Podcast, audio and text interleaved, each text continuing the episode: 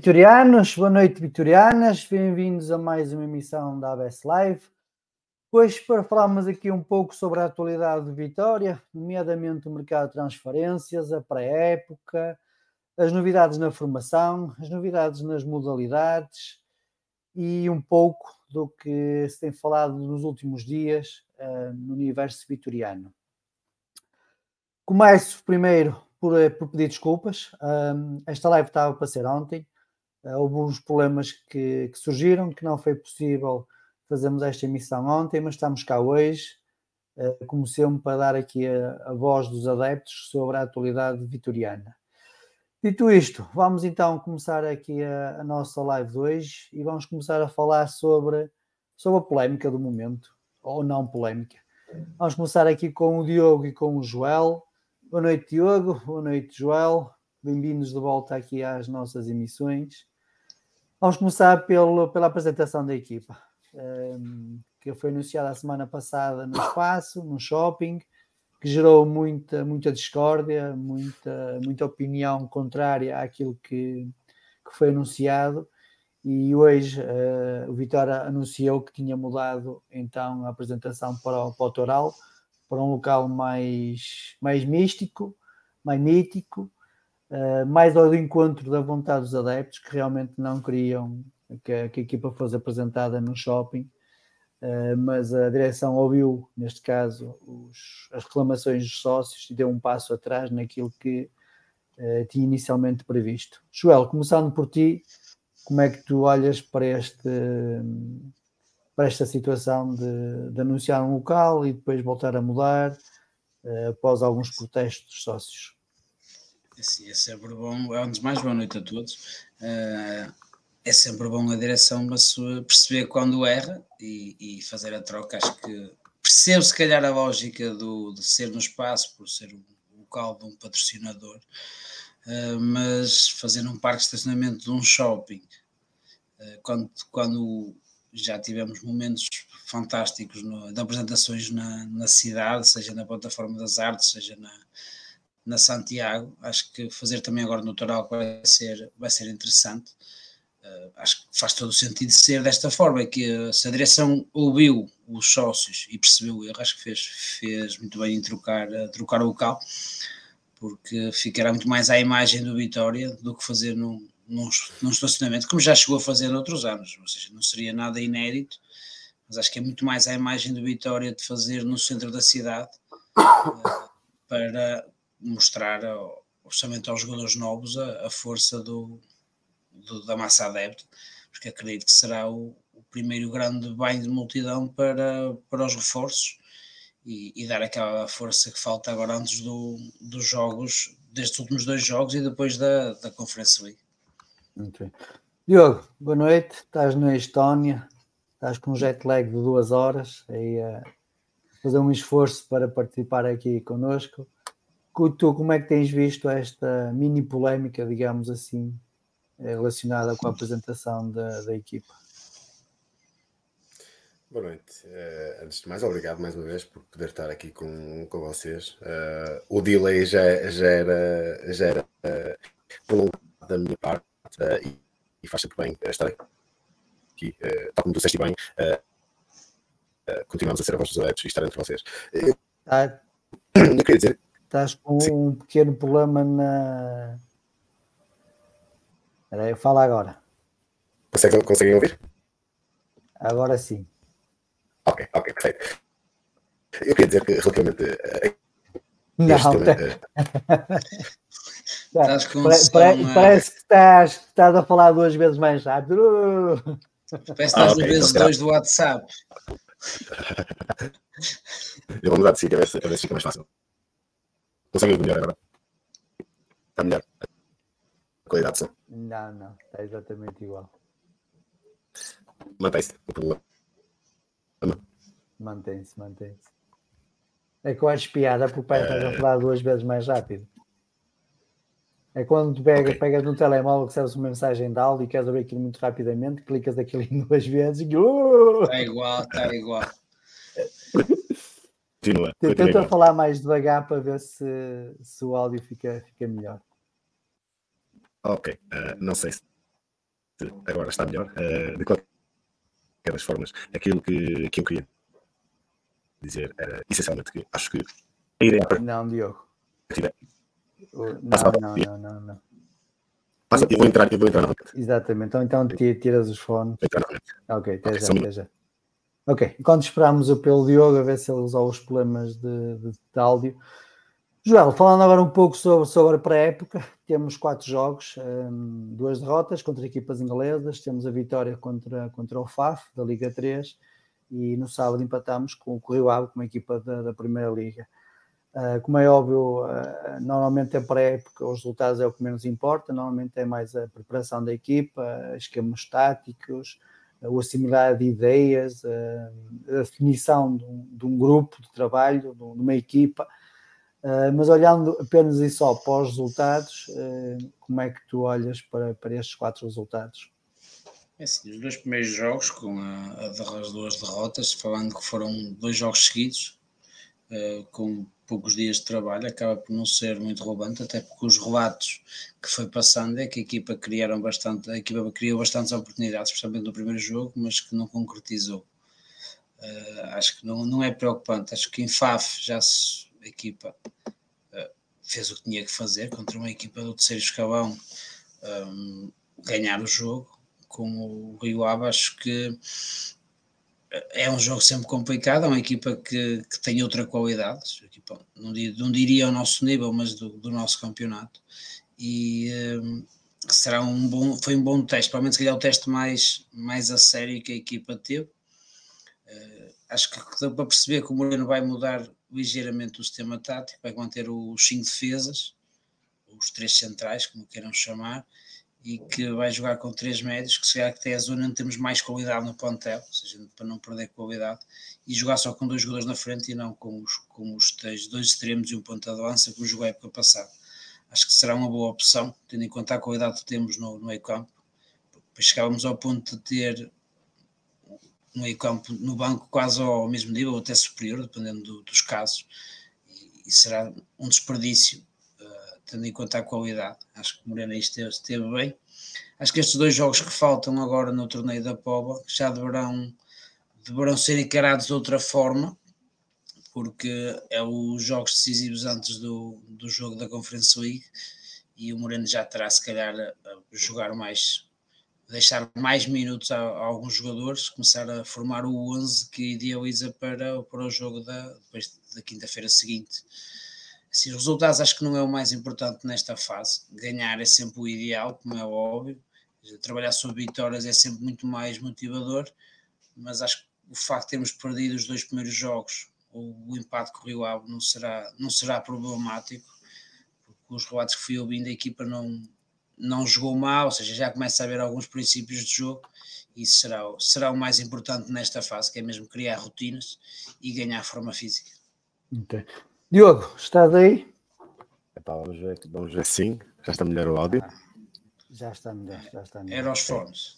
Não, não, estava a receber o briefing do presidente, desculpa. Uh, não, aquilo que, aquilo que queria dizer, primeiramente, um, e antes de desenvolver, era primeiro agradecer uh, mais uma vez por estar entre vocês o meu delay uh, para com, com todos uh, já, era, já era grande, uh, portanto, mais uma vez enaltecer que continuamos a ser a voz dos adeptos.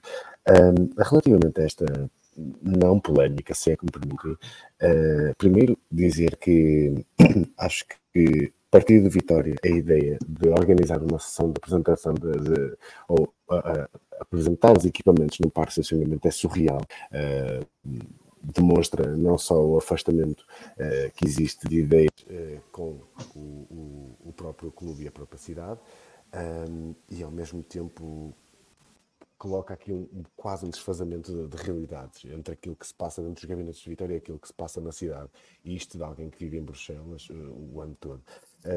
segundo, acho que, e contrariamente àquilo que leio porque eu leio pouquíssimo nas redes sociais, mas aquilo que leio é, são barbaridades, porque o Vitoriano está sempre mal com tudo. Ou seja, se o Vitória fez mal inicialmente ao organizar, uh, uh, primeiramente, a apresentação dos equipamentos no espaço de Guimarães, no estacionamento, uh, fez bem em fazer meia culpa e organizar no, no Toral. Agora, aquilo que me parece que falta e que não vejo ser discutido, por exemplo, é Vão-se apresentar os equipamentos, sim, ok, ações para o total, mas como é que vamos capitalizar esse momento?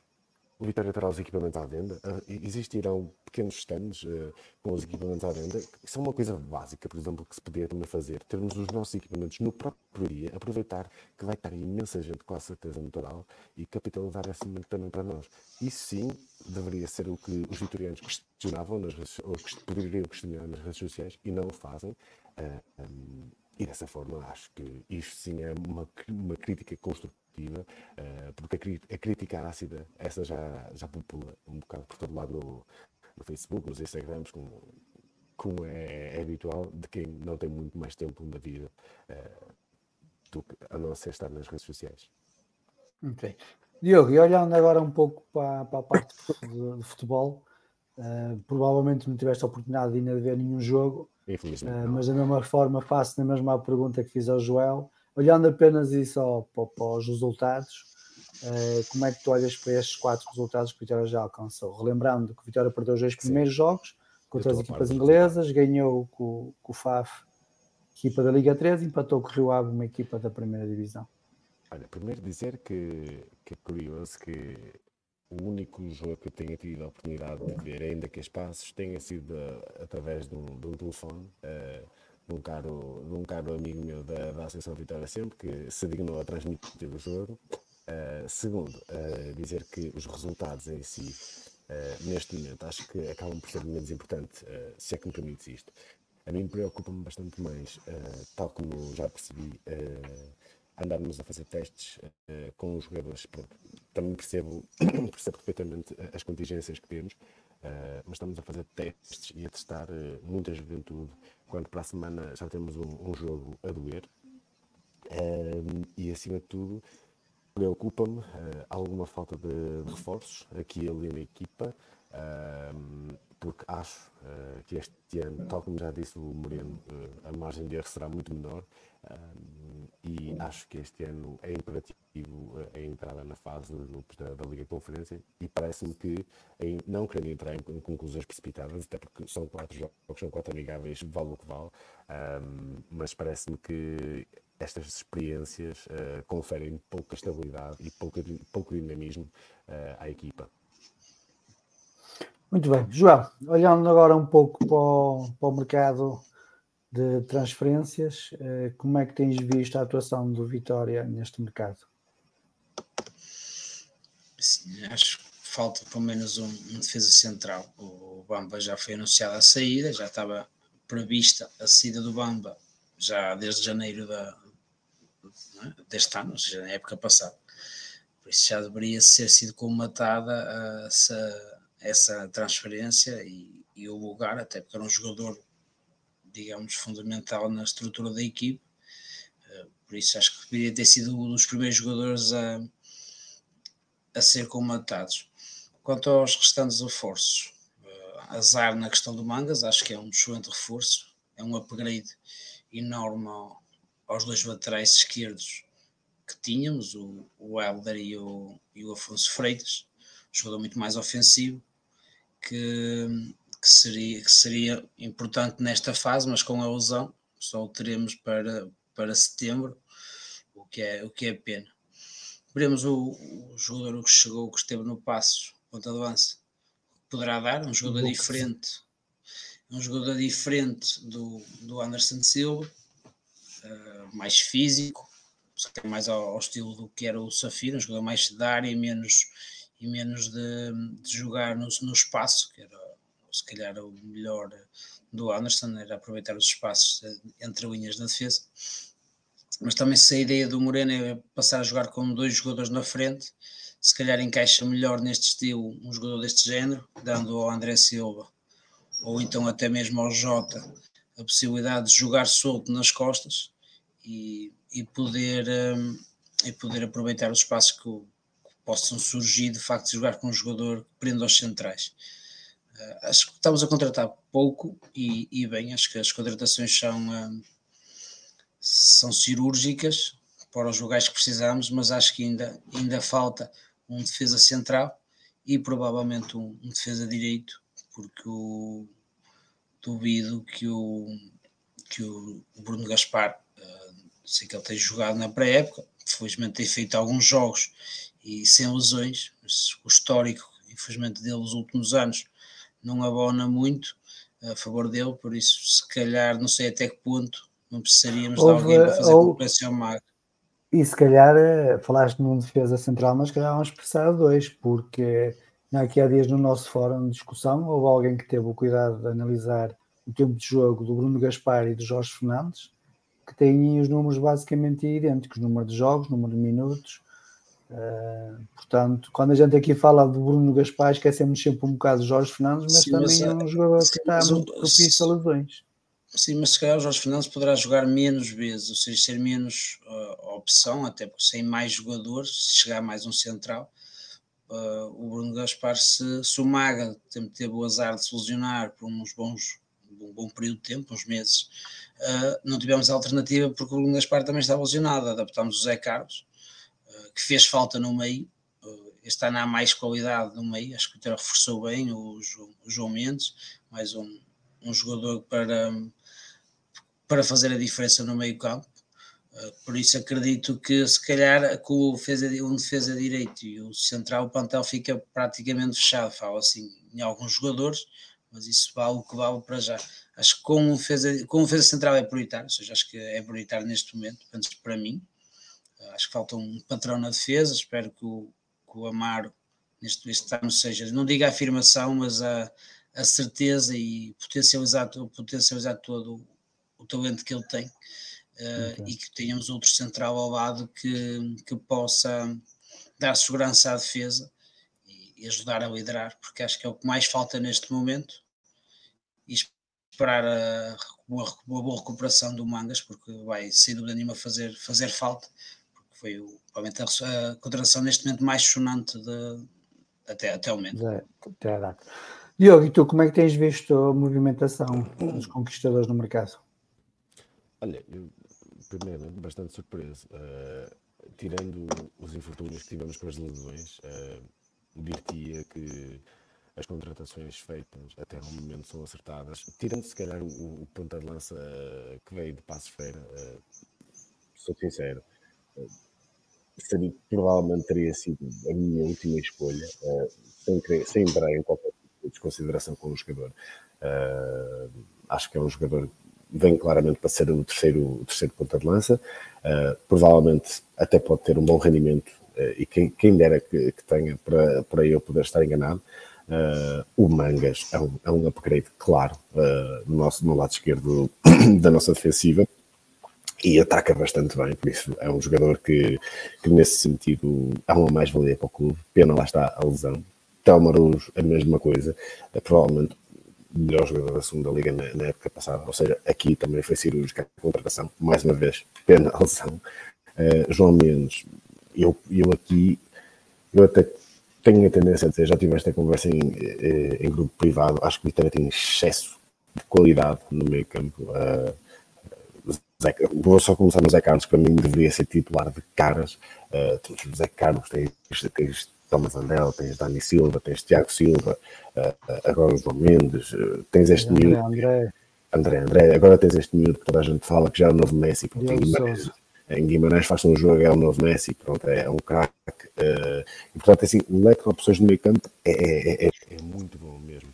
Um, Falta-me, como, estava, como o João dizia, para mim, na minha opinião, falta e vem um, um defesa direito, até porque, como tu disseste, e bem, houve uma análise feita relativamente aos jogos que o Bruno Gaspar já terá feito uh, no plano, no, no, nas épocas em que está no Vitória e realmente uh, é um jogador perseguido pelas lesões. Uh, se calhar será o nosso Ariano Robben, um menino de cristal.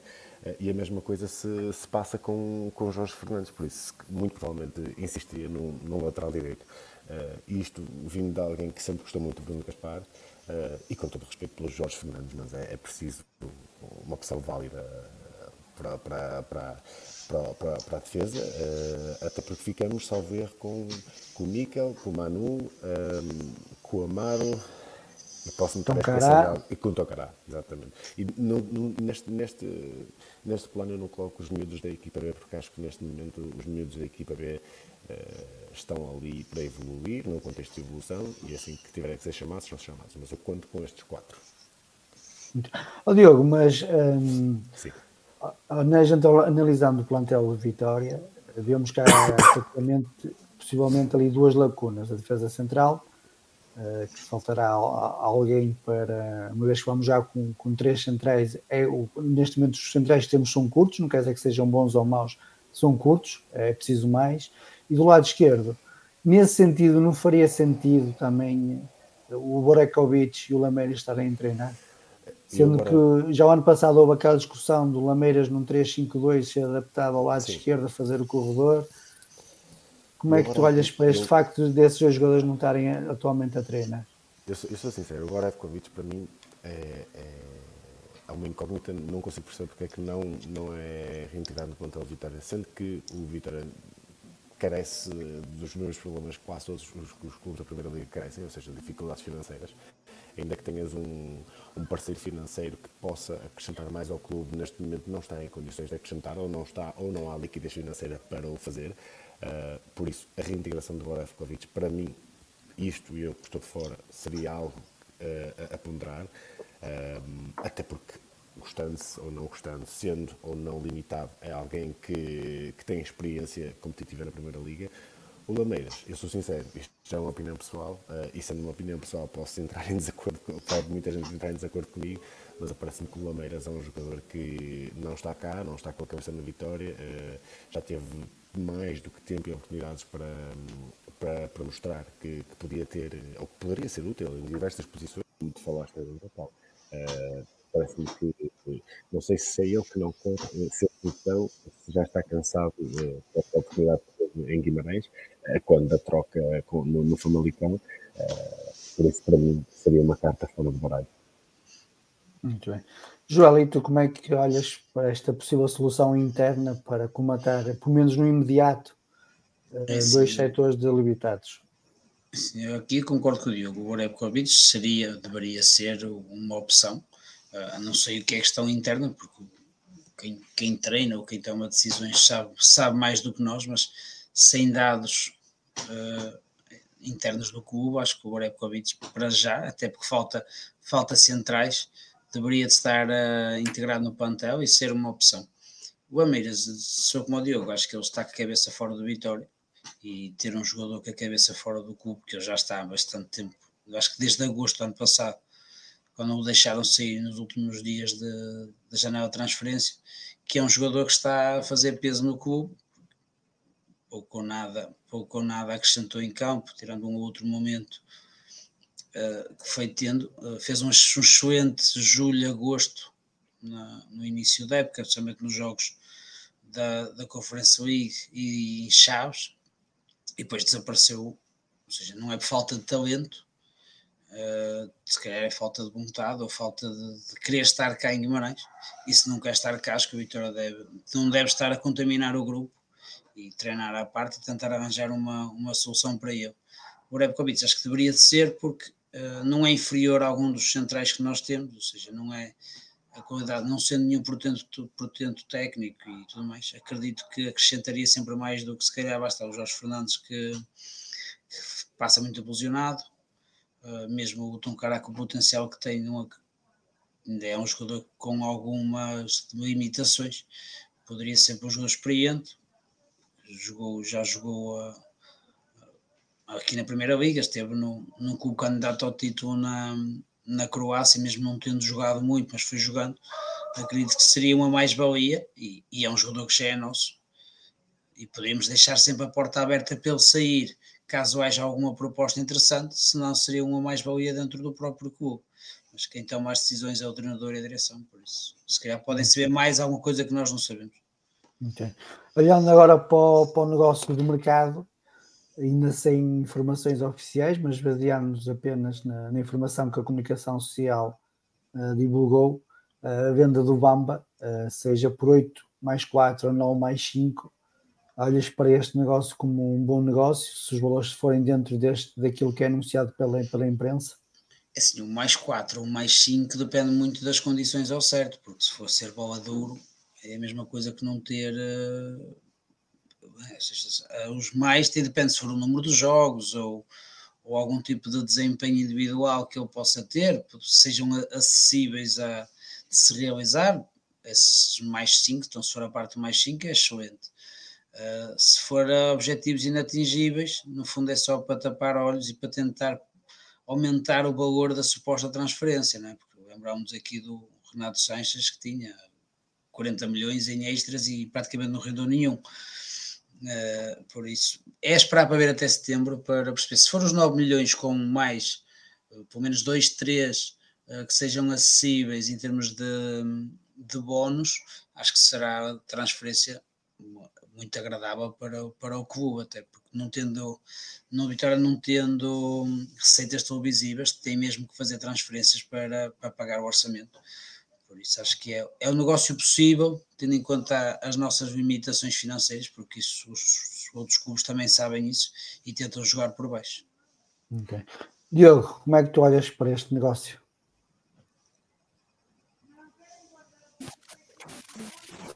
Olha, primeiro dizer-te que nunca gosto de comentar negócios eh, antes de eles estarem eh, devidamente explicados pela direção parece-me que é sempre. Exatamente, parece-me que é sempre um, um, exercício que carece de alguma. Carece de, alguma, de alguns detalhes e, e depois que dá aso também a este tipo de comentários que vamos vendo, se ficamos com uma porcentagem do passe, depois os, é, tem estas perguntas pertinentes que, que, que o Joel colocou em cima da mesa quais, quais são as variáveis, em que modo é que estas variáveis se concretizam, como é que recebemos os 4 ou 5 milhões, ou seja, se forem eu vou entrar aqui num, num, num cenário cor-de-rosa. Se forem os 9 milhões, let's say, 9 milhões, ok, cash, vem 9 milhões, sim senhora, e 5 milhões que seja a terminar uh, após o jogador fazer 10 ou 20 ou 10 ou, ou 20 jogos, sim senhora, mas a questão é, faltam esses dados para poder ter uma opinião uh, mais concreta, porque até lá uh, falar destes números parece-me um bocado redundante, porque depois caímos no erro daqui a um mês ou a dois meses, temos de estar a voltar com a palavra atrás. Por isso, não querendo entrar em, em grandes uh, rodeios, a venda do Bamba parecia-me já em janeiro, não aconteceu porque, porque pronto, uh, a venda do Bamba sendo agora uh, tinha que acontecer e acho que um negócio, e, e, se, e se, se, me permites isto, um negócio que fosse abaixo ou que existisse abaixo dos 8, 9 milhões por um jogador que provavelmente foi o melhor jogador da época passada de Vitória, acho que seria criminoso. ainda assim, mais uma vez, sem ter todos os dados uh, do meu lado, uh, não, não gostava de entrar em grandes, em grandes comentários. Muito bem, Diogo. Olhando agora para a equipa V, a pergunta que eu faço é que o Bá disse, isto basicamente estamos a cometer alguns erros da, da, da época passada. Iniciámos a época sem treinador principal, pelo menos ainda não, não foi anunciado. Fala-se que será o Tosé Mendes que teve a orientar a seleção de Malta, sub-19. Eh, que estará por aí por, por, chegar, mas o que é certo é que a equipa B já está a treinar há semana e meia. Uh, houve uma grande carga de dispensas, uh, muitos atletas dispensados, para já apenas sabe que houve, há uma contratação, um jovem defesa central do Pividem, uh, mas vê-se aqui, ou seja, vê-se aqui algumas coisas do passado, da época passada, que nos fazem ter aqui, está, está com o pé atrás, até porque até agora ninguém assumiu, ou pelo menos ninguém foi responsabilizado pelo, pelo fracasso da equipa do ano passado, e quando digo isso não me refiro aos treinadores, como é óbvio, os treinadores eh, normalmente podem ter o seu erro, a sua, a sua meia-culpa, eh, mas haverá alguém acima deles que terá muita mais culpa do que aquilo que foi feito o ano passado com a equipa V. Mas como é que tens visto estes primeiros, estes primeiros tempos da equipa V, esta primeira preparação, sendo que o Campeonato de Portugal não é assim uma pera doce? Os campos são mais complicados, os campos são mais pesados, as equipas querem defrontar a vitória, querem se demonstrar, querem mostrar que têm mais valor com a vitória, querem ganhar a vitória, jogadores mais maturados. Eh, estará aqui, a vitória estará a ser outra vez ingênio a preparar a equipa B para a próxima época? Olha, primeiramente, e disseste tudo, parece-me assustador que num clube como a Vitória ainda não se tenham assumido responsabilidades. Uh, assumiram as responsabilidades, se é que me permite, um bocado ao de leve, ou seja, quase como um deixa passar. Uh, e esquecemos que, de facto, a equipa B uh, é o pilar daquilo que, que, é o projeto Vitória. E, na verdade, a equipa B, que já deu tanto ao Vitória nos últimos anos, principalmente desde a sua criação, Uh, e a caída no, no, Campeonato de Portugal há uma, uma caída estrondosa, catastrófica, uh, para não dizer mais, ou para não adjetivar de outra forma, uh, porque, tal como tu disseste, há uma diferença gigantesca da Liga 3 para o Campeonato de Portugal. e aquilo que me parece é que, não existindo, ou, ou sendo porque as informações que, que, que nós vemos saltar para, para, tanto nas redes sociais como também nos jornais são e perdoa-me o Vitória e perdoa-me os adeptos, mas parece que são parece que são coisas muito, muito vazias, quase inócuas, sem sentido. Parece que ali, parece, parece que aquela equipa está ali e foi esquecida e está ali ou nada. Uh, quase como se as pessoas não quisessem saber daquilo. E a mim faz-me um bocado de confusão, principalmente num clube uh, que depende tanto da formação uh, para ter proveitos financeiros, que as coisas estejam assim, aparentemente, volto a repetir, aparentemente, tão mal planeadas. Um, a chegada ou não do Tosé Mendes, confesso eh, que é algo que vejo com agrado, até porque Tosé Mendes foi uma das pessoas, como tu sabes, que até hoje eh, teve bastante sucesso ao, ao leme de Vitória. Foi campeão nacional de juvenis, se não estou em erro. Joel, e tu como é que olhas para esta preparação que a equipa V está, está a ter? Assim, acho que é curto, ou seja, o Panta é demasiado jovem para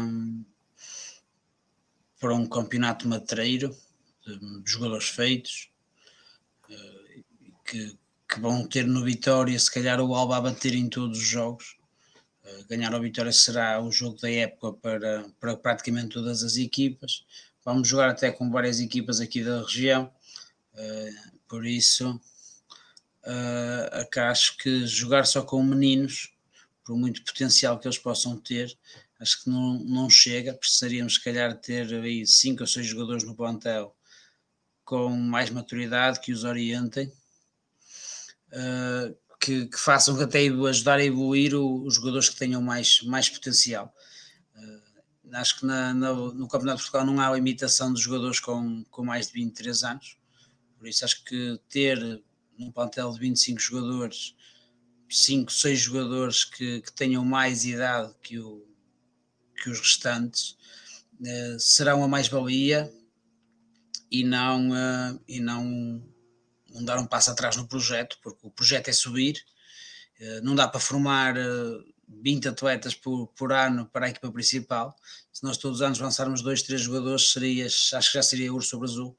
Por isso era preferível ter alguns jogadores que dessem experiência, segurassem a equipa provavelmente nos, nos piores momentos, porque uma época é longa e ter jogadores experientes ajudam a, a passar as piores fases e, um, e ganhar jogos, porque o, o, campeonato, por muito que seja uma quarta liga, digamos assim, uma quarta divisão nacional, será, será um campeonato competitivo e vamos precisar eh, de mais do que o que temos. Acho que estamos muito curtos em termos de, de plantel. Muito bem, meus amigos, vou-me despedir de vocês. Vão entrar mais duas pessoas. Quero-vos agradecer o facto de terem tido tempo e disponibilidade para vir e conversar aqui um bocado connosco. Conto, conto com vocês na próxima época, que está aí prestes a começar, e vamos falando. Um grande abraço e até já. Um abraço, abraço a todos. Um grande abraço, até já. Até já, até já. Até já. É isto. Antes de chamar os próximos convidados, só fazer aqui duas, duas anotações. A primeira, agradecer-vos as fotos que têm enviado dos vossos telemóveis. Temos mais 120 fotos para colocar tem sido uma, uma verdadeira loucura. Uh, nós vamos colocar todas, uh, como é óbvio, temos que colocar uma de cada vez para, para dar algum, algum destaque à, à, pessoa, mas fica aqui a promessa que elas são todas publicadas, é uma questão de tempo, podem continuar também a enviar, à medida que a gente for recebendo, vamos enviando. A segunda, uh, quero saber de onde é que vocês estão nos a ouvir, se é daqui da, da cidade de Verso, qual é, qual é a freguesia, se não é da cidade de Berço, qual é a cidade, se é em Portugal, se é em estrangeiro. Gostava de saber de quem é que, de onde, da localidade onde vocês nos estão a ouvir. Também, se quiserem participar, já sabem, é só mandar uma mensagem para, para o nosso WhatsApp ou escrever nos comentários, a gente envia o link. Se às vezes quiser só deixar a sua opinião e não quiser entrar no programa, pode gravar um vídeo grava o vídeo, envia para o nosso WhatsApp e nós passamos aqui o vídeo com, com a sua opinião. Muito bem, Rui Abreu, Angola, o Sandro Carvalho é de Ancião, Leiria, Leiria, com Porta da Feira, Londres, muito bem, agora já tenho saudades de ir a Londres. Londres, gosto muito da cidade. Vizela, Santa Eulália, aqui, aqui ao lado, muito bem. Vamos então chamar aqui o Filipe e o Sousa Martins para continuar aqui a, a, nossa conversa e vamos continuar onde, onde acabamos, que é com a equipa B. Filipe, eu sei que tu normalmente costumas ter algumas informações sobre a equipa B, costumas estar mais atento à equipa B. Não é que tenhas algum contacto, mas é, é algo que costumas estar mais atento.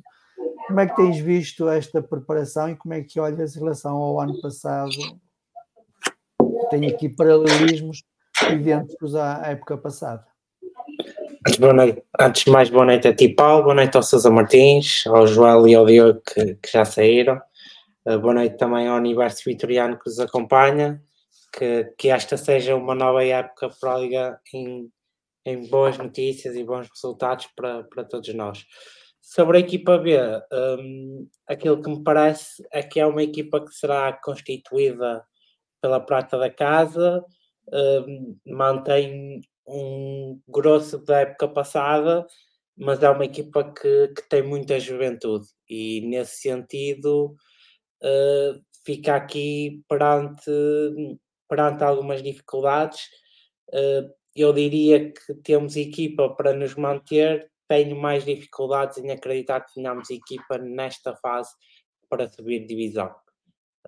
Sim, temos aqui alguns bons jogadores, Uh, o Patrick, por exemplo, o, o, Rui Correia também já é um jogador experiente neste nível de equipa B. Uh, temos o Alberto Soto, temos os jogadores promissores, como é o caso do, do Nogueira, que ainda há de muito provavelmente engrossar estas fileiras, uh, tal como outros que, que, estarão no elevador, no chamado elevador, mas parece-me que ainda está longe de ser uma equipa que dê garantias para lutar para subir como é óbvio, o início de época também não está a ser o mais normal neste, neste, neste sentido, porque não temos o treinador ainda presente.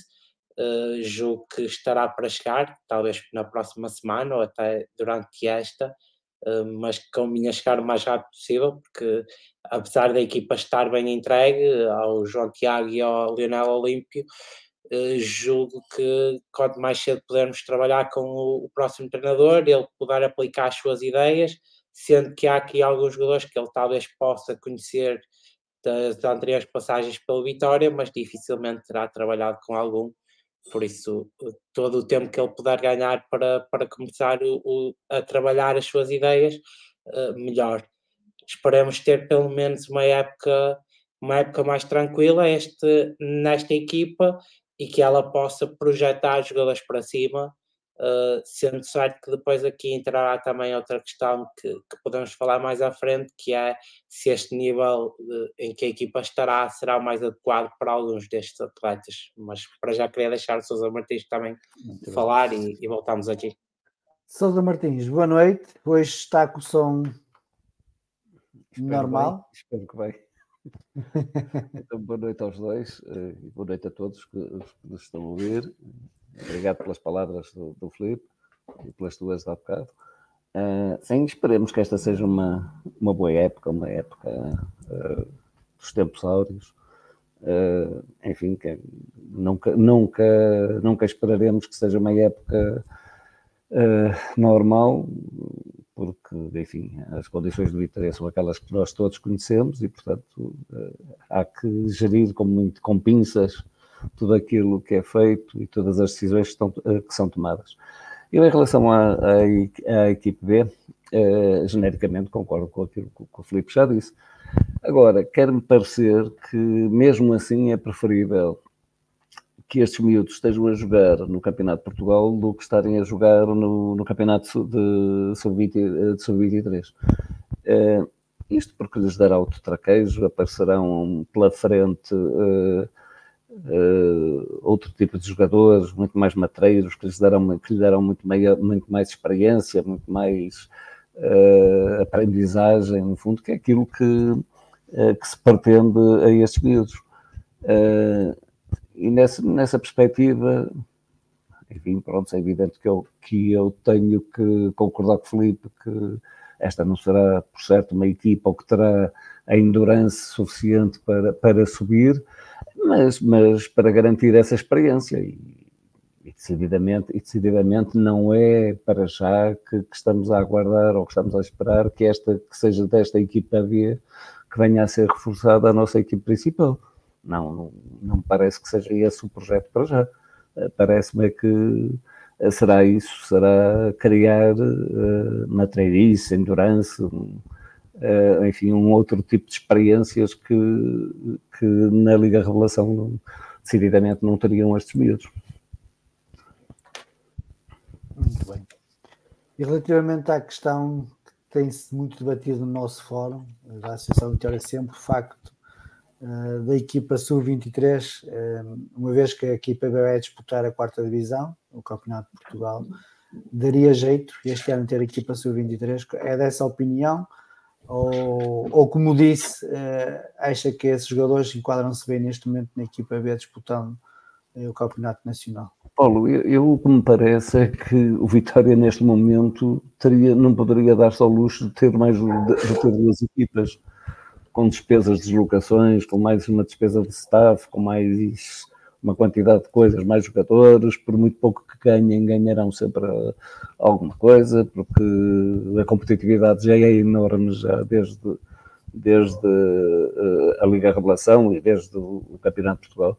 E, portanto, eu acho que entre as duas, acho preferível, de facto, a equipe B à Liga Revelação, por aqueles motivos que eu disse, e porque essencialmente estes miúdos precisam é de facto de, eh, de experiência materialista, de, de, de, ganharem, de ganharem com, com jogadores que vão encontrar muito mais velhos, eh, eh, de ganharem de facto o calo que, que, lhes vai permitir depois subir e ter aquele clique que é essencial para, para a subida uh, posterior, não, não esta época, não se calhar na época seguinte, mas noutras épocas, uh, para diante, quando, o Vitória, quando a equipa estiver preparada para subir divisão, uh, para, para depois vir para a equipa.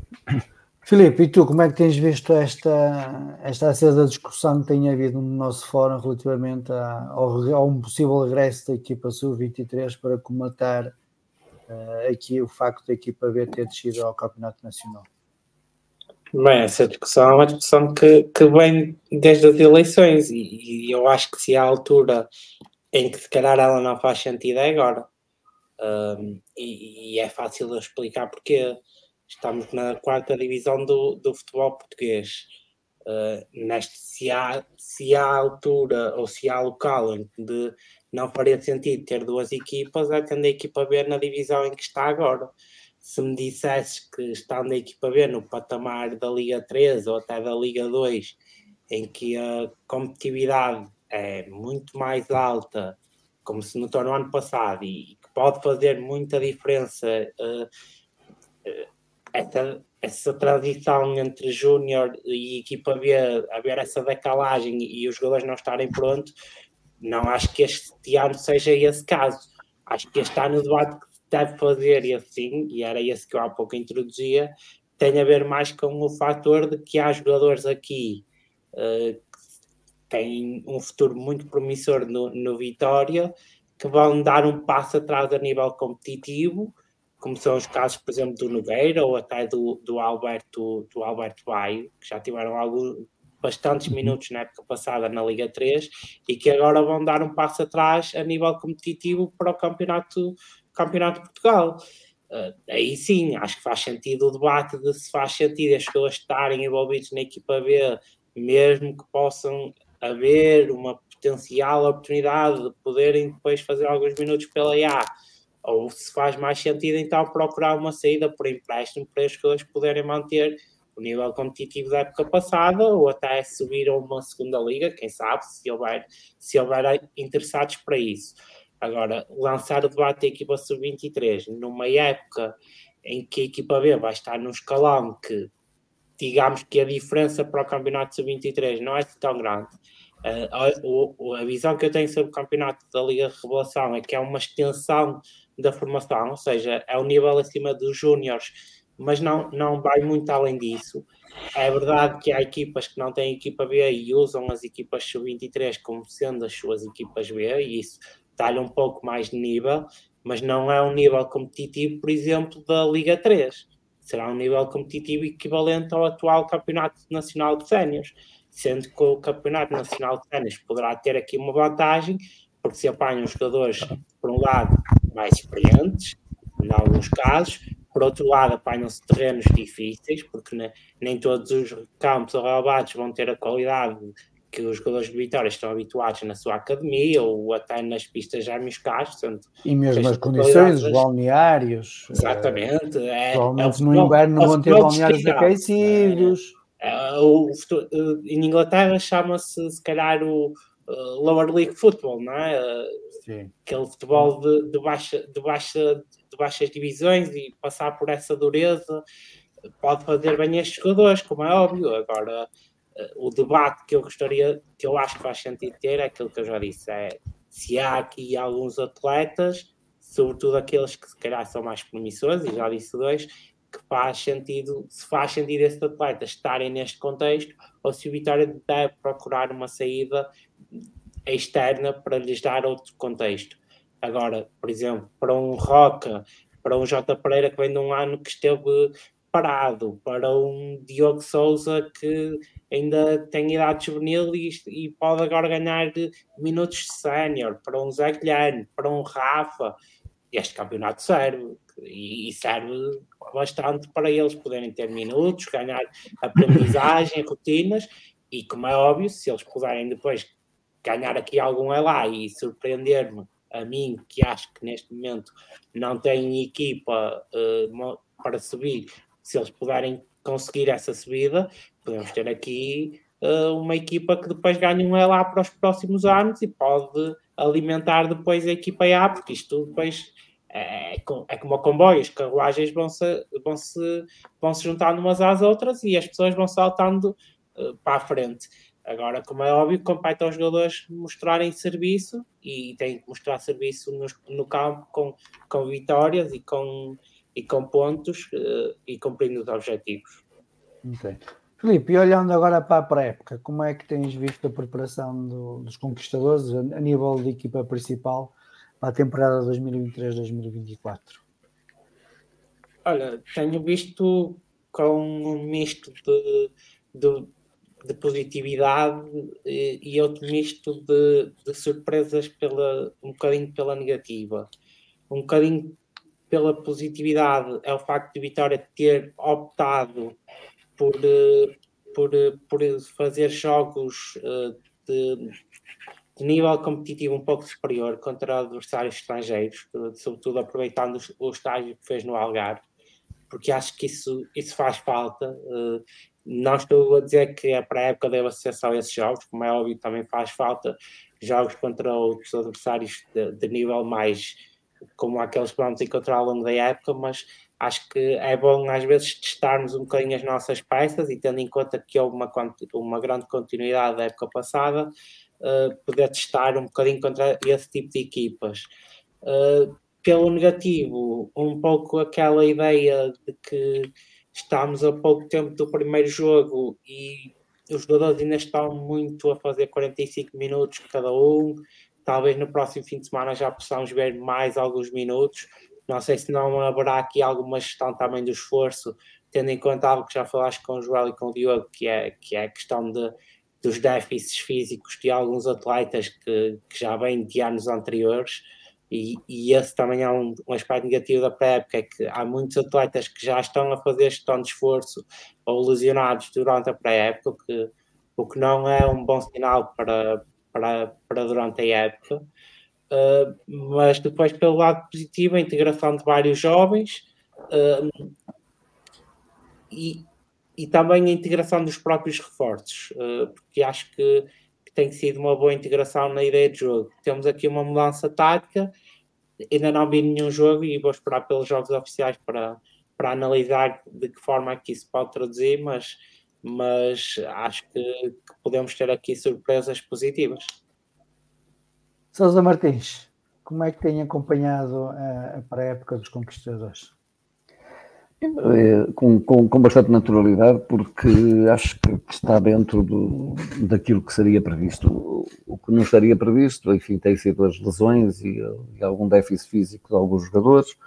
Uh, julgávamos que se calhar que, que iriam recuperar a tempo de, de fazer a pré-época e, não foi possível, e isso de algum modo eh, criou alguns eh, constrangimentos. Agora, há aqui uma coisa que, que, para mim me parece muito importante. Independentemente de quem o Vitória contrata ou deixe de contratar, ou já tenha contratado ou, ou deixe de contratar, uh, o Vitória não era na pré-época que poderia fazer ou manter uma equipa que fosse competitiva ou arranjar uma equipa que fosse é, competitiva para fazer face agora aos playoffs para, para, para os grupos da, da, eh, da Conference League. E isto, a minha perspectiva. E acho que a estratégia utilizada parece-me a mais correta, ou seja, uh, tentar pegar na equipa do ano passado, modificando um ou outro ponto, e parece-me que aí o, o, ponto mais sensível que será jogar com com um ala, uh, com, com um extremo direito que, que se vai infiltrar pelo meio do terreno, com o extremo direito ou esquerdo, que se vai, que vai fazer de número 10, e portanto segundo de, ou de segundo ponto de lança, uh, e que parece-me que essa que será, enfim, do ponto de vista tático, a maior, a maior alteração. Uh, mas mantendo, mantendo no fundo o mesmo figurino do ano passado e, eh, no fundo, os mesmos players, ou seja, os, mesmos, os mesmos, os mesmos elementos. Porquê? Porque eles podem dar ou dão a segurança uh, que uh, desenvolverão um bom, um bom trabalho, uh, particularmente se forem agora ajudados por um ou outro que, entretanto, tenha sido integrado dentro da equipa e que possa. enfim, dar, dar, fazer aqui um, um upgrade ou melhorar a, a equipa, a equipa que foi utilizada o ano passado dir-me-ão que, ah, mas falta o, o Bamba, falta o Bamba, mas o Bamba esteve várias vezes castigado, teve lesionado e, e foi substituído, e alguém o substituiu e jogou em vez dele, e, e fez bem o papel. Portanto, eu penso que, que, que, nessa perspectiva que o Vitória tem eh, argumentos para eh, que vem já da época passada para porque até porque é uma equipe que chegou ao sexto lugar do campeonato, e a dois pontos do, do quinto, ou um ponto uh, do quinto lugar, e portanto que, que fez um, um, belíssimo trabalho, uh, e portanto parece-me que uh, tudo está, está a correr conforme o planeado pela, pela equipe técnica. Se há experiências, obviamente que há experiências, que há que, que tem que haver alguma, o Moreno tem que criar com os elementos que tem, tem que criar alguma polivalência e criar rotinas para alguns jogadores que não são aquelas que, eh, que têm sido as normais. Eh, é bom não esquecer que arrancamos a época apenas com, com um lateral esquerdo, alguém se calhar vai ter que o substituir em alguns jogos, uh, provavelmente será o Nação da Luz nos jogos em casa que terá que fazer a gala toda, Uh, do lado direito já temos a experiência do ano passado, do José Carlos, que, que foi utilizado, utilizado, como defesa direito. Aliás, rotinaram-no agora na, na seleção de sub-21, uh, precisamente uh, aproveitando essa polivalência, também como defesa direito. e, portanto, não, não, não, não, não me parece que, que essas experiências sejam despiciantes. Não, conferem e, e, e, do meu ponto de vista, tem a ver, de facto, com essa necessidade de criar, neste momento ainda, eh, algumas polivalências. O que me leva a outra questão, que é a de que o Vitória, face às dificuldades que tem, eh, do ponto de vista financeiro, que tem em relação ao mercado, que tem que ter um certo cuidado e tem que aguardar. E provavelmente contratações que poderiam ou que seriam feitas já e que poderiam já ter esses elementos uh, uh, a treinar, a fazer, uh, de facto, a fazer essa, esse, essa, essa ignorância quantitativa e qualitativa para a equipa poder, poder atuar, não, só poderá ser feita mais tarde. E, e, por essa razão e por essa razão penso que esta estratégia foi adequada. Bem, Sousa Martins, olhando agora um pouco para o mercado de transferências, como é que tem visto hum, como é que tem visto a prestação do, do, do, Vitória? Seja, seja a vender, a dispensar, seja a, a comprar, como é, como é que tem olhado aqui para o mercado de transferências do, dos conquistadores? Eh, acho que, que, infelizmente para o Vitória a previsibilidade é, é, é notória. E, e, e nestas coisas nós temos que ser muito, muito sensatos. Isto, isto demonstra um, um, bom senso por parte da, da atual direção, fosse esta ou fosse outra qualquer, não olho para mim. Uh, o que me interessa é, é, a direção enquanto corpo, é a direção do Vitória, independentemente dos elementos que lá estejam. Uh, Interessa-me é que atuem com, com o bom senso necessário e com o bom senso que de facto todos uh, aguardamos. Numa, numa situação que é muito delicada para o Vitória. Eu, eu bem muito de dizer isto, mas já, vamos ver, há aqui as pessoas do, os grandes, ligadas ao Braga e as equipas, veem o Vitória como um, uh, com, e sabem que o Vitória tem dificuldades financeiras enormíssimas. Uh, provavelmente saberão isso até, ou terão essa, terão essa consciência. Mas nós agora não temos um braço financeiro. Nós não temos um braço financeiro, nós temos um acionista que, como acionista, eu não quero que ele faça mais do que aquilo que deve. eu acho que. Sim, eu, eu, não estou a dizer o contrário, só estou, só estou a repetir aquilo que foi repetido várias vezes nos últimos meses. O, braço financeiro. A, a eu, Paulo, eu, eu, eu, entendo, eu entendo a tua pergunta, vamos lá ver. Mas às vezes nós ficamos com a ideia incorreta de que, ah, não, temos aqui agora um que quando sempre que nós precisamos de dinheiro, ele entra com o dinheiro. Não, temos é um parceiro que tem fundo de maneio suficiente para que o Vitória veja o futuro de outra maneira uh, uh, que até agora não podia ver. Até agora tinha que socorrer e pagar juros. E agora tem um, um, um parceiro que tem dinheiro e, portanto, que faça determinado tipo de situações de desespero, digamos, e está aqui para combatar essas, essas situações. Uh, o que não quer dizer que não tenha que ser ressarcido, vamos ver. Uh, mas uh, não pode passar disto, só pena de qualquer dia o Vitória ficar nas mãos desse parceiro. E não é isso que nós queremos. Nós não queremos nenhum mecenas, nenhum parceiro mecenas que chegue aí a, a, a, a contratar gente. O Vitória não pode ter, neste momento, não pode cometer o mesmo pecado que cometeu uh, noutras épocas. Ou seja, cheio de dívidas, eh, com, com ações em tribunal, com pessoas a poderem, a poderem, uh, uh, poder, a poderem a meterem ações em que, que, são, enfim, que podem penhorar bens ou vitória, que podem pedir insolvência, etc. não podemos estar a gastar dinheiro ao desbaratem. Agora vamos, precisamos aqui de um ponta de lança de alta gabarito e vamos dar aí 4 ou 5 milhões aí por um. Epa, agora o Aroca abre, abre abre a boca porque quer por um central que para o ano termina, termina o contrato, quer 2 milhões, e agora vamos dar 2 milhões. Não pode ser, não pode, nem Vitória pode ir outra vez para uma solução de facilitismo desse género. Porque isso depois é empurrar as coisas com a barriga e andarmos de ano para ano sempre na mesma situação de não conseguirmos ir amortizando o, o, nosso passivo, não conseguirmos entrar dentro da, da, da, da, assertividade das nossas contas, para poder encarar depois o futuro do, de outro modo. Uh, e é nessa perspectiva que eu vejo estas transferências. Estamos a fazer, ou está a direção, aliás, a fazer aquilo que eu acho que é possível. Uh, penso que não vamos ficar por aqui. Penso que o Vitória que não desistiu das contratações que quer fazer.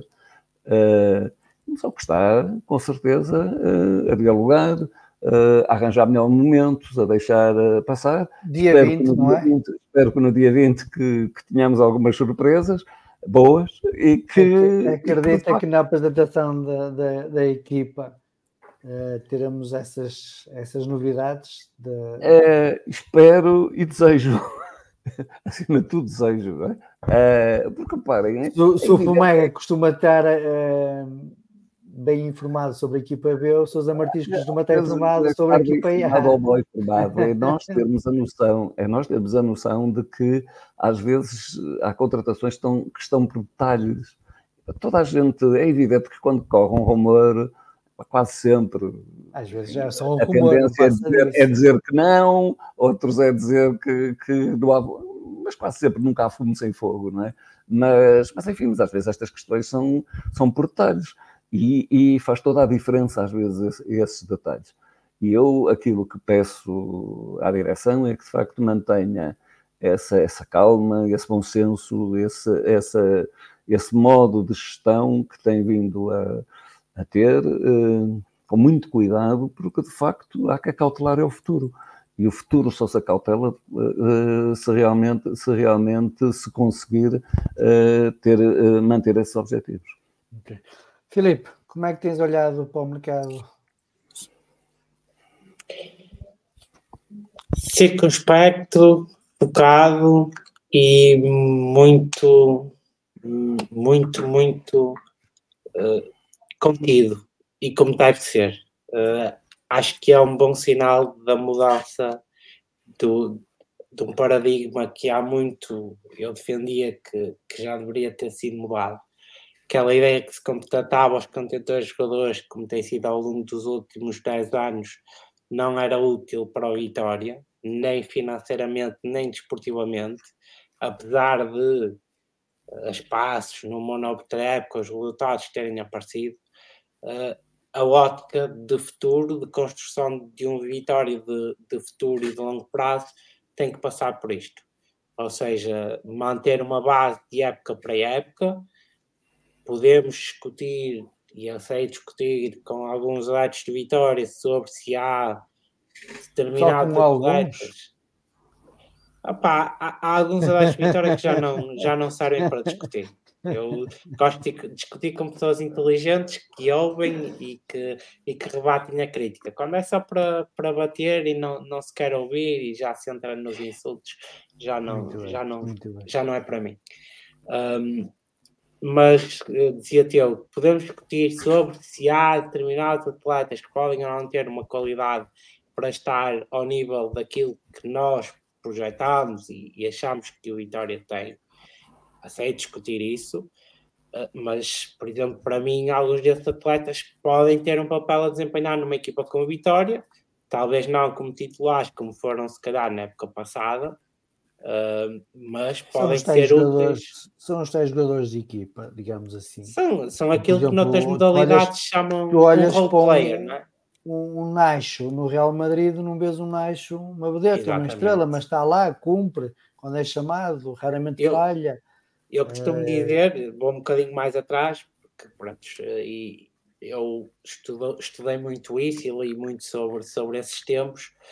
Uh, os grandes Manchester United de Sir Alex Ferguson que dominaram a primeira metade, os primeiros 20 anos vá, de, uhum. de, Premier League, os primeiros 15 anos deste século de Premier League, não, não foram só construídos sobre os Ronaldos, os Giggs, os Coles, uhum. os, os Cantonás. Tinham jogadores como o John O'Shea, o Wes Brown, o Johnny Evans. Phil se alguém perguntar quem. Nicky Butt.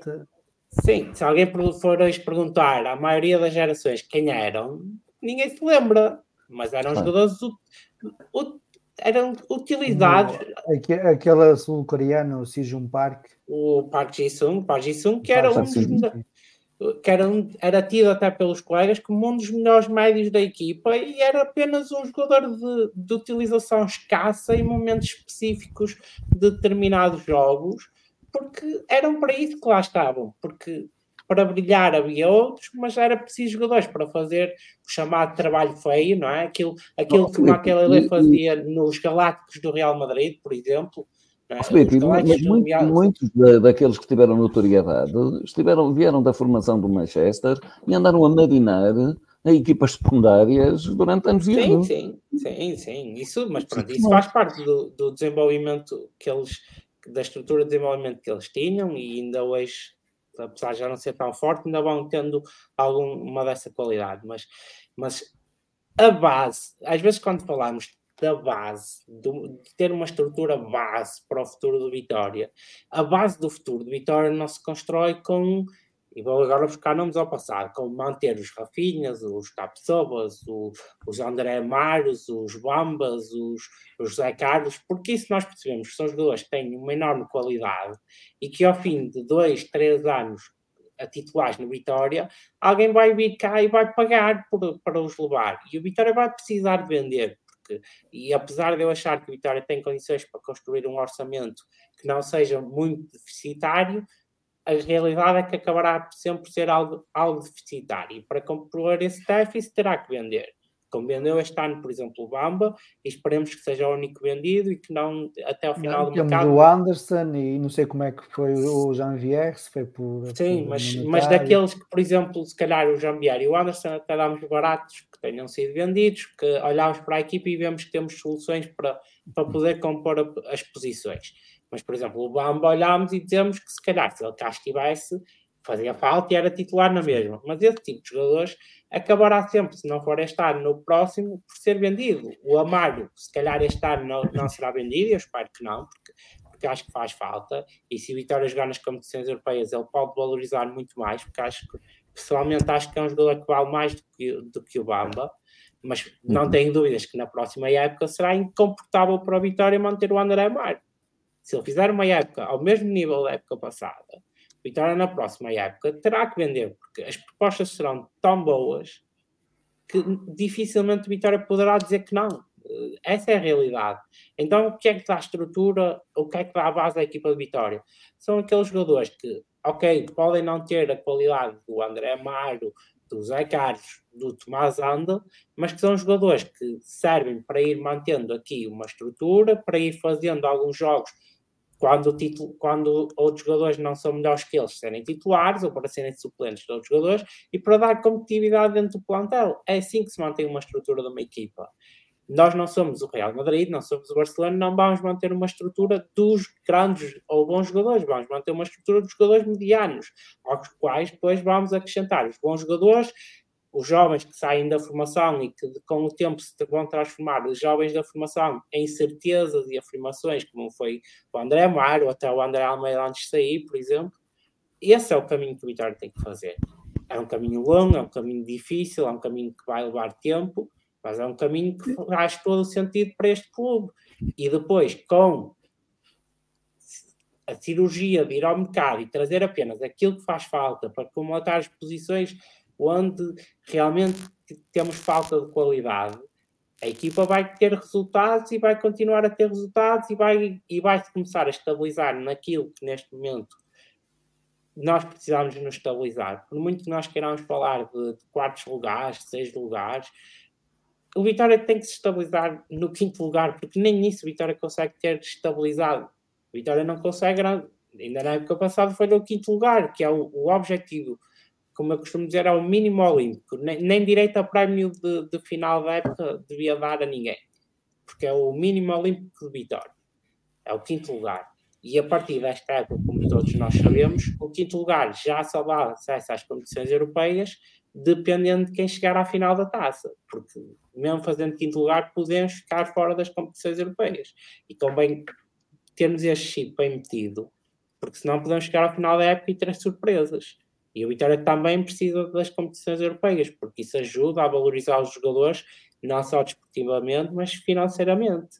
E isto é. Umas coisas vão, vão atrelando nas outras e vão puxando pelas outras, porque eh, o Vitória estar lá constantemente, estar em quinto lugar constantemente, os jogadores valorizam porque é sinal que fazem boas épocas, estão nas competições europeias, valorizam porque estão a ter jogos que são mais vistos e com de competição diferente daquela que apanham em Portugal e que, para quem os observa, acaba também valorizar um bocadinho mais esses diferentes contextos competitivos.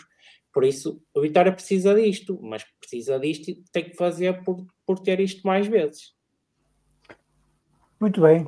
Sousa Martins, uh, olhando agora também, englobando no mercado de transferências e olhando para, para, para setores deficitários neste momento de Vitória, que tem a ver com, com o lado, o defesa central e o lado esquerdo da defesa. Um, ao bocado ouvimos a opinião do Joel e do Diogo relativamente à situação do Borakovic e do Lameiras. Como é que olha para estes dois casos, aos quais também podemos ainda acrescentar o Celta, que teve de férias, mas vai agora regressar e que não tem lugar no plantel e provavelmente também não quererá jogar no Campeonato de Portugal, na quarta divisão. Mas olhando para estes dois casos específicos, deveriam estar a treinar, deveriam já ter a situação resolvida. Pois, eu, eu há bocado vi aí um comentário a dizer que perdemos o Lameiras e o, e o Michael e que deixamos de ter extremos que joguem pelo interior provavelmente vai ser o contrário nesta equipa. Se calhar vamos ter é, jogadores interiores que vão jogar por, por, pelas alas, eh, que irão trocar com, com, com os defesas, eh, com os defesas, com os laterais direitos e, esquerdos. E, e, para isso temos soluções. O Jota Silva faz isso, o, o, o Nelson da Silva faz isso e, e, parece, e parecem-me soluções, soluções ótimas. E provavelmente outros jogadores também o farão. Uh, o Zé Carlos, se, se, tiver que ser, o, o, uh, e mais e agora o João Mendes, que veio uh, reforçar a equipa. Mas temos, mas temos, no meio campo né, temos muita gente que pode fazer, que pode fazer uh, essa troca do interior para, para o exterior e, e vice-versa.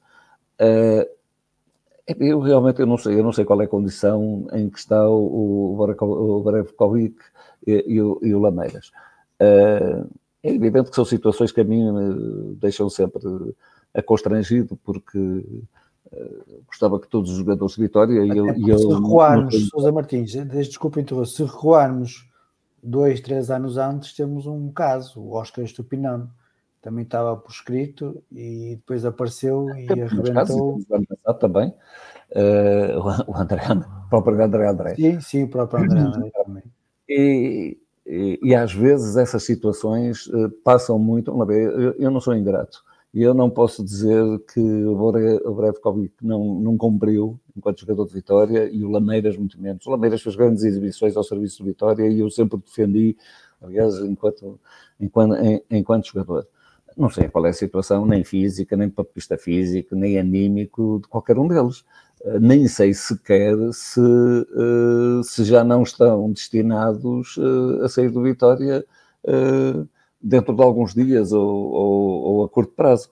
Ah, portanto, dentro daquele princípio que, que aliás, o, o Felipe parece comungar, de mantermos uma estrutura da equipa e de mantermos um, um, um, uma determinada segurança até para, para, para, para, para os trabalhadores que temos, para os jogadores que temos, que são trabalhadores, ah, eu confesso que dizer, prefiro trabalhar com aqueles que são seguros e que sei que vão ficar e que vão se manter e que fazem parte da estrutura da equipa, do que de facto andar agora aqui assim a polvilhar ou a, ou a fazer um remendo aqui e acolá por uma semana ou por duas semanas. Não me parece que seja essa a solução. Okay. Filipe, qual é a tua opinião? Olha, sobre a questão Lameiras, eu partilho da opinião que o Diogo deu há pouco. Acho que, acho que o Lameira já teve mais que oportunidades. Aliás, a época passada para mim representou uma grande oportunidade para ele, porque daqueles que começaram a época ele era o mais cotado do plantel e até começou bastante uhum. bem. Acho que aqueles primeiros jogos, incluindo na, na, nas eliminatórias da Conference, ele se mostrou a bom nível mas depois desapareceu e, e, nunca mais reapareceu. Isso na época passada, em que, em que houve alturas em que aqui até falámos sobre isso, sentia que os extremos de Vitória estavam em déficit e, e era preciso aparecer alguém. O Lameiras não foi capaz de aparecer, não parece que vai ser esta época. E também olhando aquilo que parece ser a ideia para, para o estilo de jogo de Vitória só, só vejo um lugar para o Lameiras encaixar, que seria a lateral esquerda ou ala esquerda, como quiserem chamar, Sim, é, e aí já sentido. dependia e, e, aí já dependia um bocado também da própria vontade do jogador, não é? Porque se o jogador não quiser depois fazer a posição, uh, não há muito que o treinador possa fazer, não vai ter ali um jogador que depois não se compromete com, com as suas missões, sobretudo defensivas, neste caso, porque ofensivas ele comprometeria-se sempre mas defensivas já é outro problema.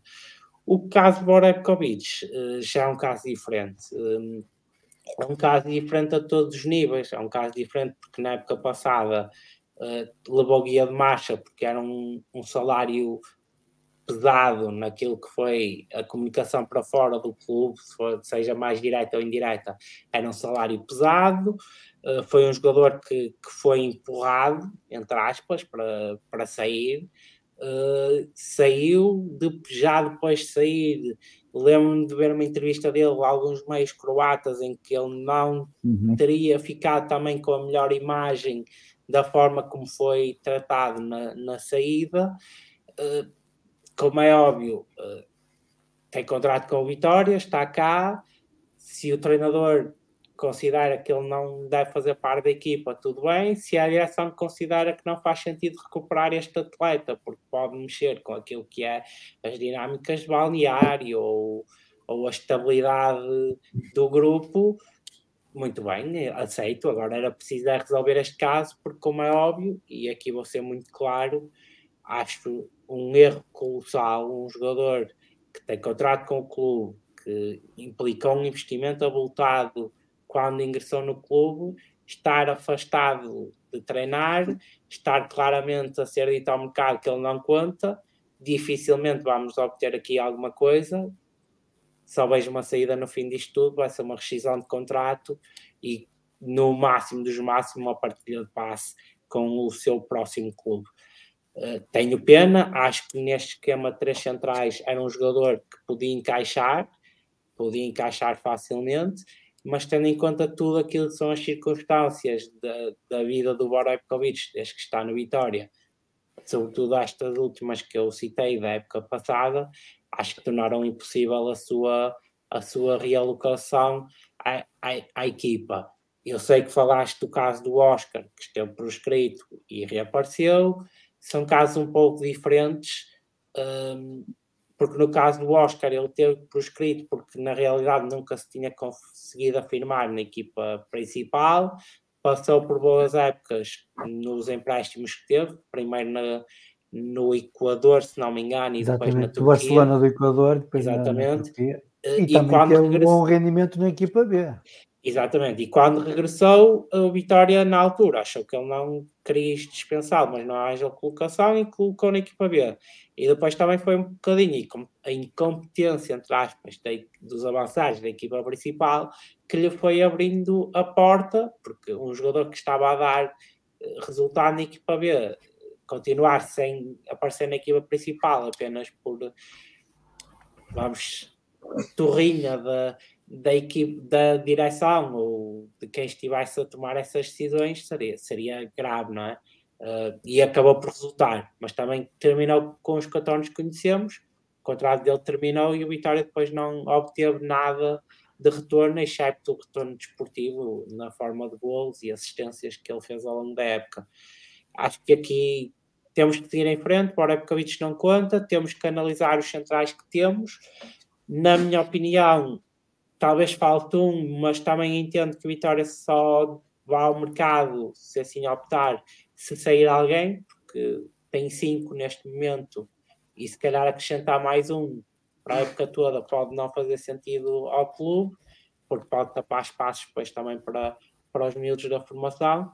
Um, depende da, da, visão que, que a estrutura de Vitória tem sobre montar o plantel. Uh, eu consigo sentia-me confortável sim trocava um dos cinco atuais por outro de, com um pouco mais de qualidade e a trocar provavelmente trocaria o Jorge Fernandes porque é um central que está mais muitas vezes lesionado e acho que seria a troca mais fácil de fazer até mais fácil que o Mica.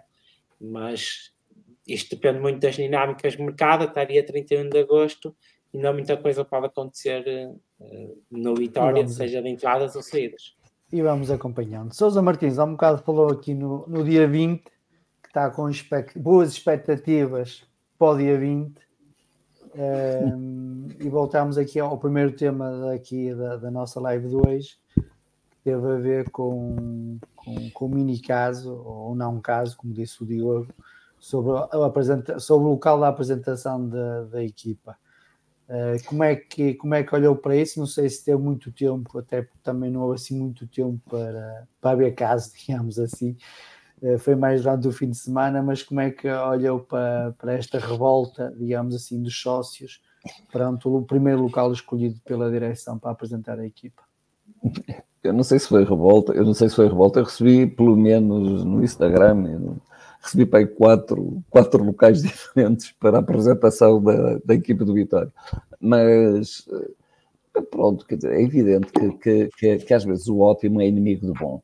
Eu penso que quem, quem terá uh, pensado no, no, no local uh, terá pensado que estamos no verão, que, que a cidade, que muitas das pessoas, dos vitorianos, estão na Pova de Varzinha ou noutras praias, uh, que, que, que, enfim, não seria expectável ter casa cheia. Uh, agora, quem fez, e que provavelmente mesmo que o local, que o local viesse a ser muito bem embelezado e, e uh, nunca teria, do meu ponto de vista, nunca teria uh, aquilo que, que é necessário à equipa de Vitória, que tem um emblema que, que nos tem que dizer muito que está intimamente e umbilicalmente ligado com a cidade, que é, que é, que é a figura do Dom Afonso Henriques. E, portanto, tudo o que passe por, por fazer uma apresentação da equipa fora uh, de um local que seja um ícone da cidade, não, não tem sentido. E se calhar foi isso que, quando foi apresentado à direção, ou quando a direção se apercebeu, tratou de mudar. Pronto.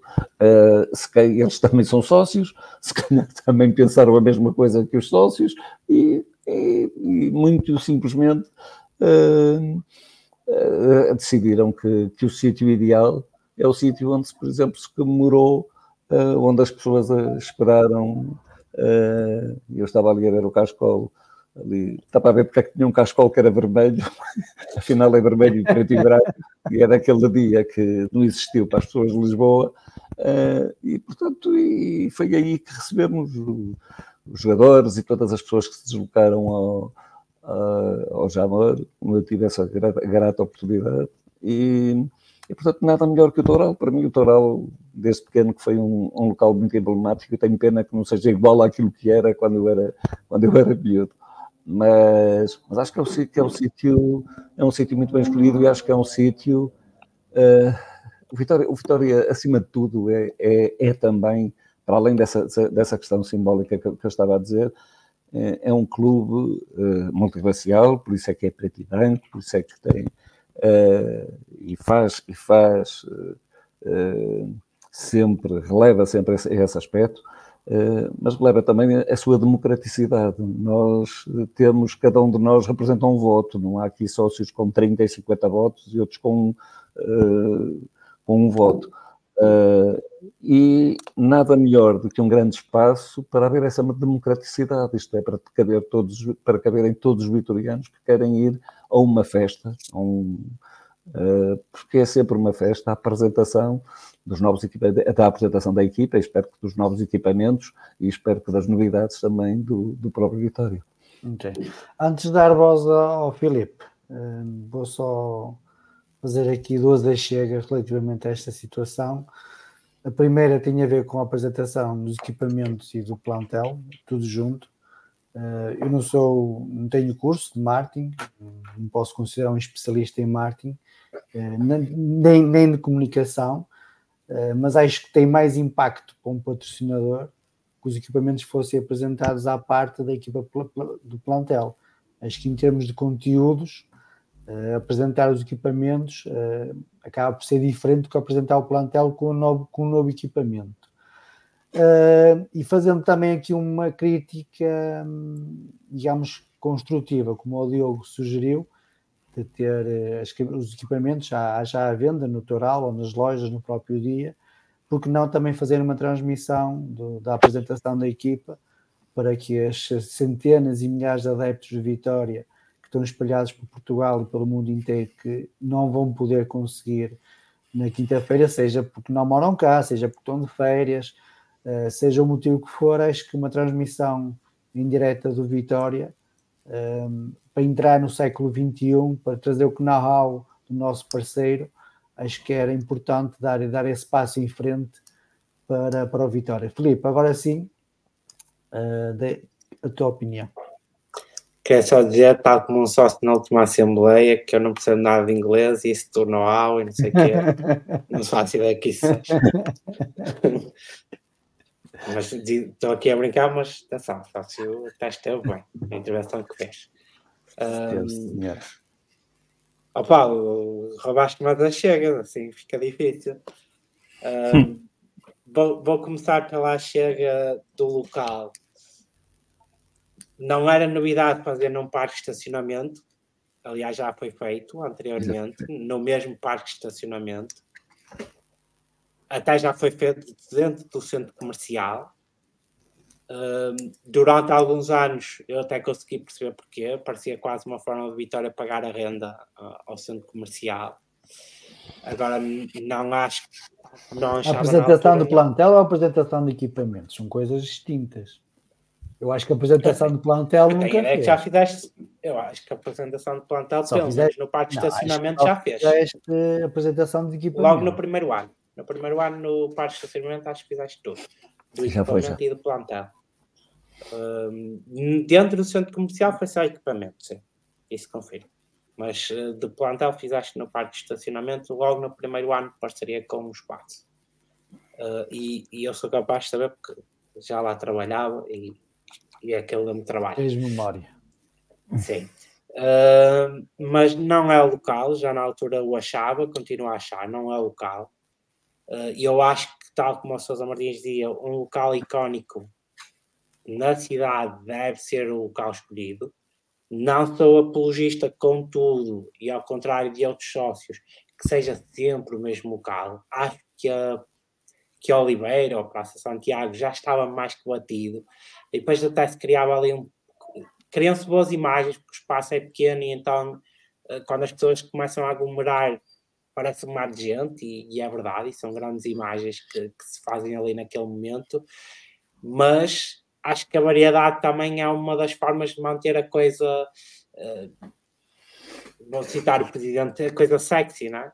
Uh, e, e por que não também fazer um pouco como os conquistadores on tour e também todos os anos uh, ir, a, ir a, às vilas do Conselho de Guimarães? Eu ia chegar lá. Gato, Ponte, Ronto, Por exemplo, tu, tu tocaste no equipamento. Eu ia dizer que mudar de sítio para o plantel podia ser no Toral, na, na Praça Santiago, podia ser na, no Campo São Mamede, podia até ser um dia na Pai.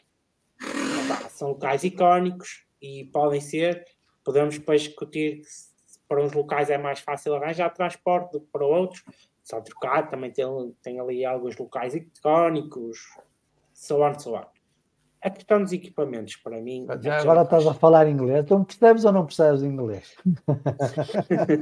um, estava a ficar contigo, como é óbvio. Uh, mas a questão dos equipamentos, para mim, já é uma questão que, para mim, traduz um bocadinho. Eu não quero chamar incompetência, mas quero-lhe chamar, eh, se calhar, uh, preguiça. Vou chamar preguiça de, das pessoas do Vitória, porque, porque é assim, hoje em dia, clubes da dimensão do Vitória já não usam esta, esta questão de apresentar os três equipamentos de uma assentada num evento único. Ainda para mais na era, como tu bem falavas, na era das redes sociais, em que já há conteúdo e estar constantemente na, na crista da onda e, e, e, no termo de conversa, nos trendings, não é? Uh, na trend, uh, é importante fazer isso tudo junto de uma só vez. Rouba logo isso, rouba logo oportunidades. Eu gostava de ver o Vitória passar por um modelo de, de apresentação de equipamentos em que o equipamento principal é apresentado ainda no decorrer da época anterior por volta do último jogo em casa, por exemplo, como fazem muitos clubes, o equipamento alternativo é apresentado no início, ali por volta do início da pré-época, ou um bocadinho mais à frente, para também não bater muito com os novos equipamentos de treino, e o terceiro equipamento, e assim já é apresentado numa fase mais final da pré-época, ou até mais adiantado, dependendo, por exemplo, até poder ser apresentado no aniversário do clube, porque não? Depois já, o terceiro equipamento já dependia um bocadinho também da visão comercial que vai para ele, porque normalmente o terceiro equipamento já é um equipamento que, que tem inerente à sua, à sua, ao seu desenho e à sua concepção uma vertente comercial.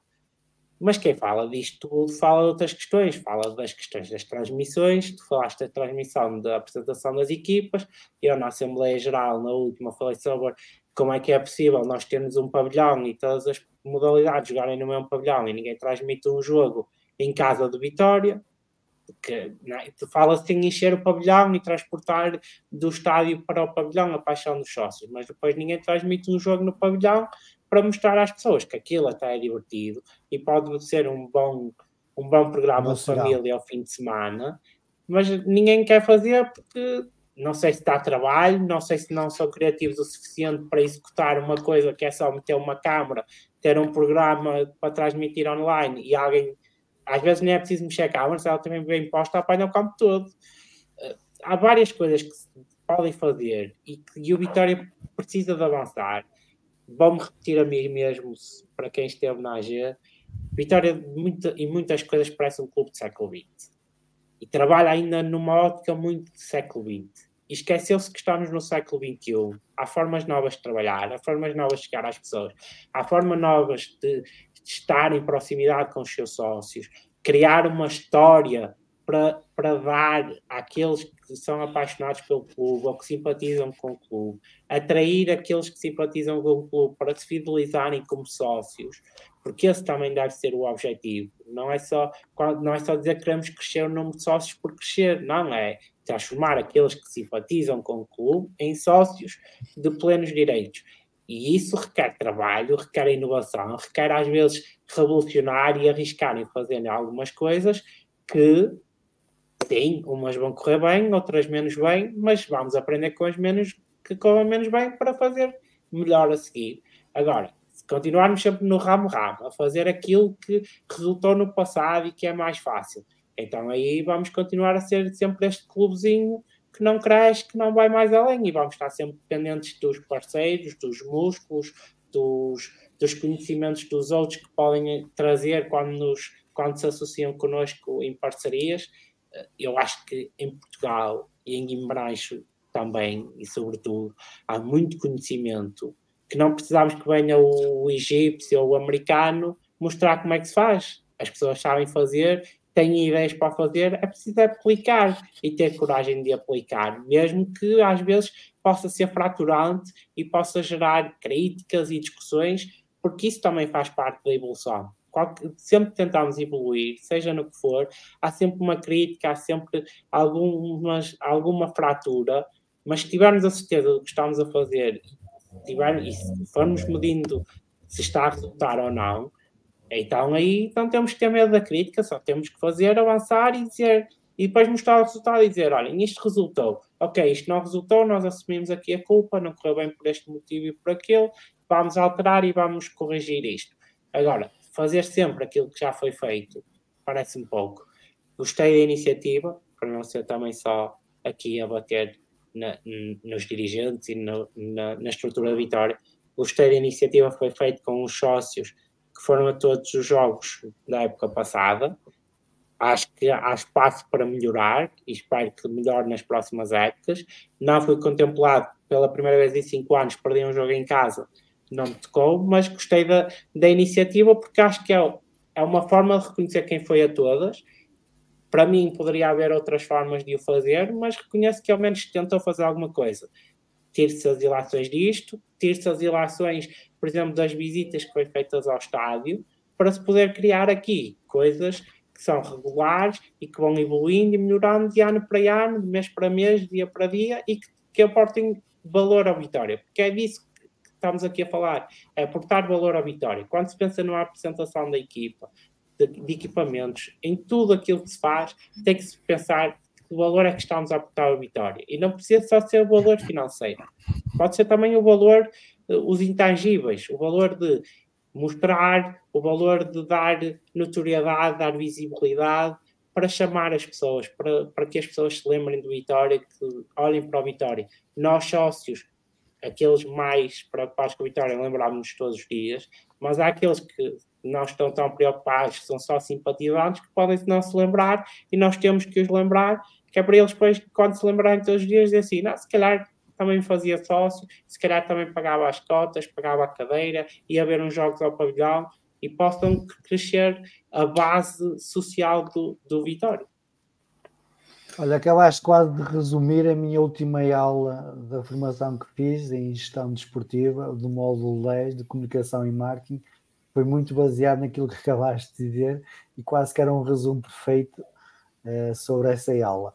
Uh, mas só para terminar este tema, não da apresentação, mas da parte do, do digital, uh, a mim faz ainda continua a fazer confusão, aquilo que, que acabaste de fazer, mas também faz-me confusão, e sabendo que o Vitória não é o clube organizador, mas sabendo que é um interveniente nesse jogo e sabendo que tem uma massa adepta que se calhar não posso deslocar aquela hora para assistir ao jogo, faz-me confusão o Vitória não fazer lobby eh, para que o jogo, pelo menos jogo de FAF, eh, contra um clube eh, simpático, um clube da Liga 3, que não seja transmitido. E hoje temos a Sport TV, temos a Eleven Sport, temos o Canal 11, temos a, a Bola TV, a Bola, que agora pelo visto temos uma parceria, que já temos, já temos um cronista de Vitória a falar lá. Como é que se não se consegue fazer aqui um lobby para que não haja que esse jogo contra o FAF não seja transmitido haja uma transmissão televisiva, toda a gente se ia ganhar, se o Vitória, se o FAF, se iam os parceiros, se iam os patrocinadores, uh, saíam as próprias estações que iam ter audiência, porque os adeptos tiranos dão audiência, isso está comprovado em estudos e em shares e, e por aí fora, e pá, pronto, faz-me confusão que o Vitória ainda não queira entrar nesse lobby do digital, quando nós sabemos que aquilo que está a ser discutido em direitos televisivos existe uma parte de 25% que tem a ver com o reconhecimento da marca e eu não vejo o Vitória trabalhar no reconhecimento da marca a não ser aqui nas freguesias e trabalha mal, verdade seja dita. Adiante, avançando agora um bocado no tema, vamos passar para a formação, onde depois de semanas de especulação sobre a saída do Rui Borges, eh, foi confirmada na última Assembleia a sua saída e para o seu lugar entrou Gilberto Freitas, não com a mesma nomenclatura, o Rui Borges era diretor-geral da Academia, o Gilberto Freitas é o diretor técnico da formação, eh, presumo que seja o mesmo cargo, eh, em termos de nomenclatura terá mudado. Gilberto, que regressa, regressa ao Vitória, já trabalhou no Vitória durante vários anos. As informações que tenho é que é um bom profissional, tem, tem boas ideias. Vamos ver se, se terá tempo para as colocar em prática, porque num ano de, desta direção já é o, já é o terceiro diretor da, da, da formação que o Vitória tem Começou com o Zé João Rodrigues, que entretanto saiu e regressou para o Sub-19, para treinar o Sub-19. Mudámos para o Rui Borges e agora mudámos outra vez para o Gilberto Freitas. Mas também foi dito e assumido na última Assembleia Geral uh, que o Vitória não estará para manter uh, cargos ou pessoas que, que, vejam que não estão enquadradas com aquilo que o Vitória pretende ou aquilo que a direção pretende e quando assim é não têm medo, não há, não há o, o ónus de despedir essa pessoa e contratar outra. Mas Sousa Martins, começo a discussão por si ou a conversa por si, como é que vê esta, estas trocas que tem havido na formação e se já se inteirou uh, de quem é o Gilberto Freitas e se tem algumas referências sobre o Gilberto? Pois, as únicas referências uh, que tenho são aquelas que, do passado do Vitória e do, do tempo em que ele passou pelo Vitória. Uh, e, enfim, e, portanto, eh, penso, aliás, no geral, no geral que há aqui uma, uma mudança de paradigma muito grande e que penso que de alguma maneira tu já, já, já referiste e, e pelos vistos é, é, é, a ideia da direção. Uh, acho que o Vitória tem uh, diretores gerais a mais, tem cargos a mais e de facto uh, havia que, que, começar a cortar e a começar a, a colocar as coisas com, com as devidas eh, dentro dos devidos limites. Eh, as equipas que têm que ser apresentadas, eh, as equipas técnicas têm, que ser, têm sido apresentadas, têm o mesmo figurino, desde os sub-15 até, até os sub-19. Penso que até os, o mesmo número de elementos, e cada um com o seu. Eu penso que o sub-19 tem mais neste momento. Sim, o sub-19, que não quer dizer que, que, que no futuro não, não venha, não venha a cair. Mas, mas pronto, mas compreende-se que no sub-19, até pela ligação estreita que, que virá a ter com, com a equipe B, uh, ou que poderá vir a ter com a equipe B, por necessidade ou não, uh, isso, até isso se justifica. Uh, e, e, portanto, esta, esta, uh, o acabar-se com o diretor-geral e, e, e, aparecer um, um, diretor técnico mesmo da formação, eu penso que isto que, que, uh, que, é um ato lógico de quem, por um lado, quer racionalizar os recursos e, por outro lado, quer dar maior responsabilidade às pessoas. Porque estas coisas, diretores-gerais, faz-me lembrar sempre o, aquilo, aquilo, o técnico de ideias gerais, que é o indivíduo que sabe tudo, mas afinal não sabe nada Uh, e aqui, no fundo, era um pouco aquilo que me dava, que me dava a parecer que, que, que estava a acontecer, uh, porque a direção tem a sua estratégia, tem a sua maneira de ver as coisas, e no fundo, essa pessoa que, ou por falta de comunicação, ou por falta de percepção daquilo que lhe era, que lhe era dito, nunca. Uh, nunca se terá, nunca se terá limitado ou nunca terá com, ou chegou ou chegado o um momento, houve sempre um momento em que discordou daquilo que, que, eh, que a direção lhe transmitia. E, portanto, eu penso que agora com o diretor técnico isso, isso passa para outro patamar. Deixa de ser um plano estratégico, um plano ideológico, de um plano, de um plano eh, formal, para passar a ser do, estritamente do plano técnico. E é isso que, que, que interessa ao Vitória. Esperemos que, uh, que isso traga bons resultados. As referências que tenho do Gilberto Freitas são, são ótimas. Uh, E, aliás, como, como da maior parte, da, como da maior parte, aliás, como de todas, não tenho que dizer de nenhuma das equipes técnicas das, uh, das equipes da formação que, que, que foram até agora apresentadas, uh, e, e, portanto, uh, nessa perspectiva, parece-me que, que, a, que a direção, mais uma vez, do meu ponto de vista, atuou dentro daquilo que seria expectável. Muito bem. Filipe, e tu como é que tens olhado para estas trocas na, na formação e com aquilo que o Pedro Meirelles disse na, na última Assembleia Geral?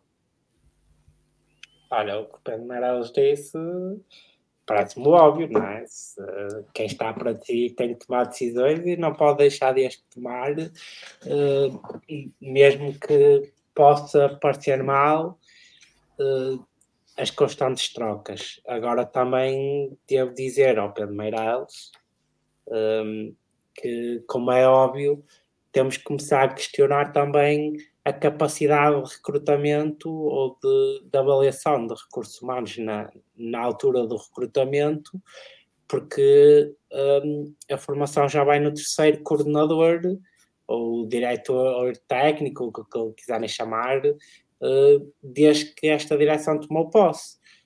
É muita gente em ano e meio, há quase seis meses para cada um, uh, mais coisa, menos coisa, uh, e a formação beneficia da estabilidade, sobretudo na, nos processos decisórios e, e, no topo, em quem, quem está no topo a decidir. Estar constantemente a trocar e depois cada, cada coordenador depois acaba por querer trazer também as suas equipas técnicas, as suas pessoas para compor as equipas técnicas do, dos vários escalões. Depois a avaliação que se faz dos múltiplos jogadores por, pelos, por esses escalões abaixo pode ser diferente porque cada um tem uma visão diferente do futebol e pode avaliar as capacidades uh, atuais e futuras de, dos atletas de forma distinta e, e, já nem vou entrar aqui na questão dos pais, dos atletas e dos, das famílias, do próprio projeto para o atleta. Não, quem olha para a formação de Vitória e, e se apercebe destas constantes mudanças, começa a perguntar se faz sentido estar na formação de Vitória ou ingressar na formação de Vitória. E como sabemos, mas, o mercado. Mas também não, vamos, não, não vamos confundir o. Força, termina. Eh, não, como é óbvio, sabemos que o mercado da formação é altamente competitivo e o Vitória compete com, eh, aqui na região com vários clubes, eh, sobretudo pelo menos um deles tem muita capacidade, mas há mais dois que começam a também ganhar alguma capacidade de competir com o Vitória nesse, nesse nível. E, e o Vitória com estas constantes mudanças acaba por, por não passar a melhor imagem para fora não sei qual era a pergunta que me ias fazer, mas não, não, não, não, é, não, é, não, não é fazer a pergunta, é só acrescentar um pouco de conteúdo, que é, ok, nós vemos estas mudanças a acontecer, num ano houveram três, eh, três diretores de formação, aliás, se formos recuar mais, ainda temos o Carlos Campos, ainda temos o Rui Leite, ainda temos o, o um, eh, professor doutor eh, Jorge Batista, portanto, temos aqui uma série de intervenientes, mas Uh, esses são, digamos, o topo. Depois há os middlemen, digamos, que trabalham dia a dia, que são sempre os mesmos, porque ainda não mudaram, e que vão, digamos, dando a dinâmica e dando a organização à formação de Vitória para que ela se mantenha estável e funcional. Eu não sei, se, alguns desses, eu não sei se alguns desses middlemen não mudaram, porque cada vez que muda o normal nas organizações, e atenção, eu da formação de Vitória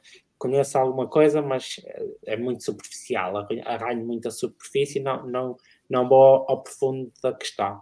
Mas é assim, cada vez que, que normalmente numa organização muda o, o, topo, não é? A gestão de topo, o normal é perder-se middlemen e às vezes podes perder qualidade em alguns middlemen que, que vão saindo e que deixam de estar ao serviço de Vitória porque não alinham nas ideias do, do novo homem do topo ou porque o novo homem do topo não gosta da forma de trabalhar aquelas pessoas.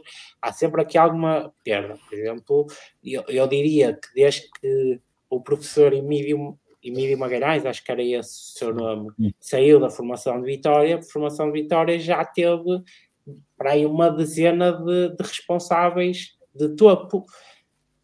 acho que, acho que é demasiado para, para 10 anos, porque o professor Emílio Magalhães saiu há pouco mais de 10 anos. Uh, acho que, acho que quer alguma estabilidade. Espero que o Gilberto traga essa estabilidade à estrutura e que possamos agora montar a partir daí toda a estrutura dos middlemans, das equipas técnicas, à volta daquilo que é a ideia de, trabalhar e desenvolver produto do, do Vitória, para poder continuar a tirar da formação qualidade e bons atletas, porque esse é o objetivo. Uh, a realidade é que nós olhamos hoje e se calhar as próximas fornadas, e, e mais uma vez digo, apenas a ganha superfície da formação, mas as próximas fornadas não parecem ter a mesma qualidade de outras que saíram lá atrás. Isso, calhar, isso também... a falar de As melhores fornadas, as melhores fornadas que nós tivemos, não tínhamos diretor-geral para a formação, nem diretor técnico para a, a formação. Aquela que para mim é a melhor equipas, fornada. E as equipas técnicas de formação nem sequer existiam. Aquela que para mim é a melhor fornada foi aquela que que já era a, a primeira foi aquela que fomos campeões nacionais de júniores e campeões nacionais de juvenis e campeões nacionais de iniciados. Não, exatamente. Não há outras eu fornadas acho, melhores eu acho. Eu acho que a fornada que é campeã de juvenis não era assim tão boa. Foi campeã, mas não era assim tão... Em termos de qualidade de progressão no futuro, não se aproveitava assim tanto. Aliás, só se aproveita um, na realidade. E mesmo na, a de Júniors não vou falar, porque era muito novo para, para me lembrar. A de iniciados e da Júniors, Júniors conhece a maior parte deles, até porque alguns deles, alguns deles nome, ocuparam, de ocuparam lugares de destaque. De iniciados era top, é a minha geração. Pronto, é, é, conheço de nome a de Júniors, não, não conheço de, de os ver jogar ou de ter feito carreira posteriormente. Para mim, daquelas que foram as formadas que eu vi da formação, a melhor é aquela que vai gerar a equipa B, a primeira equipa B, que depois transforma também na Taça de Portugal, com ali com alguns atletas dessa fornada. Era uma fornada que vinha de chegar constantemente fases finais de, dos campeonatos uh, de, de, formação ao longo de, do seu percurso, iniciados, juvenis, júniores, naquela fase em que Vitória era, eram basicamente os quatro grandes que chegavam às fases finais, eram os três, os outros três do costume, mais o, o Vitória, que ocupava sempre essas fases. A partir daí, acho que a formação começou a cair um pouco e, essa, e para mim notou-se uma queda maior nos últimos anos recentes. Espero que esse caminho possa ser invertido. Aqui nos próximos anos. Eu acho que nunca, acho que nunca se falou nisso, mas acho que há aqui um, um, uh, há aqui dois momentos realmente para, para os clubes desportivos. Uh, até à criação das sociedades desportivas, ou, ou unipessoais, ou, ou, sociedades anónimas, uh, e depois disso. O Vitória começou a ter competitividade foi depois disso. Ou seja, até aí, Vitória, até porque tinha uma massa adepta a seguir aos três grandes, era a, a que tinha maior número, era aquela que tinha a possibilidade de ir buscar mais, mais meios. A partir do momento em que houve sociedades esportivas e que as pessoas começaram a vender a alma ao diabo, obviamente que sim, que, que as coisas foram, mudaram completamente, o paradigma mudou acho... completamente. Eu, eu, discordo um bocadinho aí, Maurício. Mas eu discordo, vejo, vejo os dados. Há aí, aí, aí uma parte, como é óbvio, e está a dizer, pode, pode-se ver nos dados, mas eu acho que uma grande diferença foi que o Vitória foi começando a ficar ultrapassado uh, naquilo que eram as suas infraestruturas e também no que tinha para oferecer aos atletas que ingressavam no Vitória. Uh, foi, foi sendo de... ultrapassado. E por falta de quê, o, Felipe? Não foi só capital financeiro, acho que então, porque os outros começaram humano. a injetar dinheiro, os outros começaram Sim, a ter. Mas, também não, podemos, não podemos justificar, tu, não podemos justificar, e eu acho que esse é um erro que cometemos regularmente. Não podemos justificar tudo o que de mal acontece ao Vitória nos últimos 20 anos, vá, só com o problema financeiro. Acho que houve alturas em que houve falta de, de capacidade, vamos chamar de capital humano, com capacidade para tomar decisões que que projetavam Vitória para a frente, um bocadinho, um bocado como estávamos a falar do marketing, fazendo aqui um paralelismo. Da mesma forma que eu acho que o marketing de Vitória está muito atrasado no tempo, que não acompanhou a evolução dos tempos, também acho que a formação de Vitória valeu uma fase que parou no tempo e não foi capaz de acompanhar aquilo que é a evolução natural dos tempos. Não, Faz não, parte. não tenho tantas certezas assim, Felipe, não tenho tantas certezas. Nem no que diz respeito ao marketing, Uh, nem, Vamos no avançar. Respeito, nem no que diz respeito a. a... Não, mas isto é, é, isto é importante por, por, por, duas razões. É que é a maneira como se vê o futebol e a maneira como os adeptos veem o futebol que, está, que tem aqui interesse. É que eu nunca me lembro de ver apresentações de equipas antes do século XXI. Esta coisa da apresentação das equipas, e não sempre no mesmo local e com a apresentação dos equipamentos, é uma coisa do século XXI. O, o Futebol Clube Porto faz isso todos os anos e no mesmo sítio. Uh, uh, e o Vitória uh, faz no século XXI, não me lembro, no passado não me lembro de apresentações de equipa, sem, serem, sem serem jogo de futebol, sem serem jogo de futebol, no século XX não me lembro, no século XX não me lembro, nenhuma, a não ser em jogo, em jogo. Convidava-se uma equipa para vir fazer a apresentação da equipa, e era isto que era normal. Isto é Antigamente até era com, com a taça meio mas, mas esta apresentação foi meio evolução natural dos tempos. Não sei se é uma. Não sei. Oh, oh, oh, Felipe, é, o, problema é esse, o, problema, o problema é que há aqui uma necessidade de humanização das coisas. Não sei se passa no futuro do futebol, se passa, se passa de facto pela digitalização. E se isso não vai tirar, é mais pessoas é dos estádios, e isso aquilo que não se pretende é precisamente o contrário. E eu vejo o marketing digital ao nível da Itália, da, Espa da, da Espanha, da, da, Inglaterra, e não, me parece, e não me parece que haja. Vejo é em sítios onde os estados estão desertos, há sim, de facto, aí um marketing digital fabuloso, mas isso ah, é para, para as pessoas verem em casa, no, no sofá, no, e para, mas que... esses têm os, têm os estados desertos, como nós temos. Sousa Martins tem, tem que discordar profundamente, não cá está a alongar o é, debate, porque é um veja, debate veja, veja o marketing digital do Benfica e veja como é que eles têm a, o estádio da luz sempre cheio. Uh, uh, olha, primeiro o marketing digital do Benfica é muito mais agressivo. O marketing digital do Benfica é muito mais agressivo que o Vitória. É muito não, mais é agressivo. É agressivo é o facto de, mas é. Desculpe, desculpe, mas é. Só, só para dar um exemplo, só para, Martins, não, não quero alongar o debate, mas só para dar um exemplo, o Benfica tem, por exemplo, uma app para telemóvel em que faz notificações push-up, que são aquelas que lhe aparecem no visor do telemóvel, a lembrar que tem cotas por pagar, que tem descontos é na, na, loja. Só, só, para dar alguns exemplos. E aquilo que mas, estava a dizer sobre os, os clubes ingleses e não sei isso não é marketing desculpa, mas também não, é, não, é, não é, é real. É clubes ingleses trabalham o marketing, seja redes sociais, seja o marketing tradicional, todas as dimensões de marketing que existem, possíveis e mais possíveis, e eu não sou expert nenhum, tenho apenas algumas bases, trabalham com uma agressividade e uma presença constante muito forte. E, em quê? E, e eu, em tudo, Sousa Martins, desculpa, mas em tudo. É, é um exemplo. Não, não... Em tudo. Olha, então, só, vou dar só um exemplo.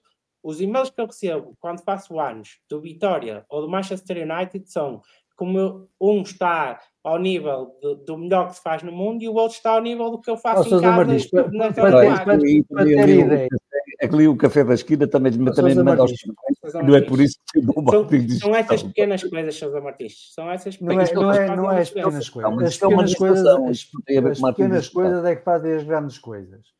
E tá o Vitória, mandar, mandar, mandar, mandar campanhas de e-mail. Deixe-me só dizer isto: mandar campanhas de e-mail com parceiros ou com sponsors que já não são parceiros e sponsors é uma pequena coisa, mas se o parceiro vê aquilo então, quer dizer, eu ando a gastar dinheiro e o meu logotipo não aparece, aparece o sponsor do ano passado.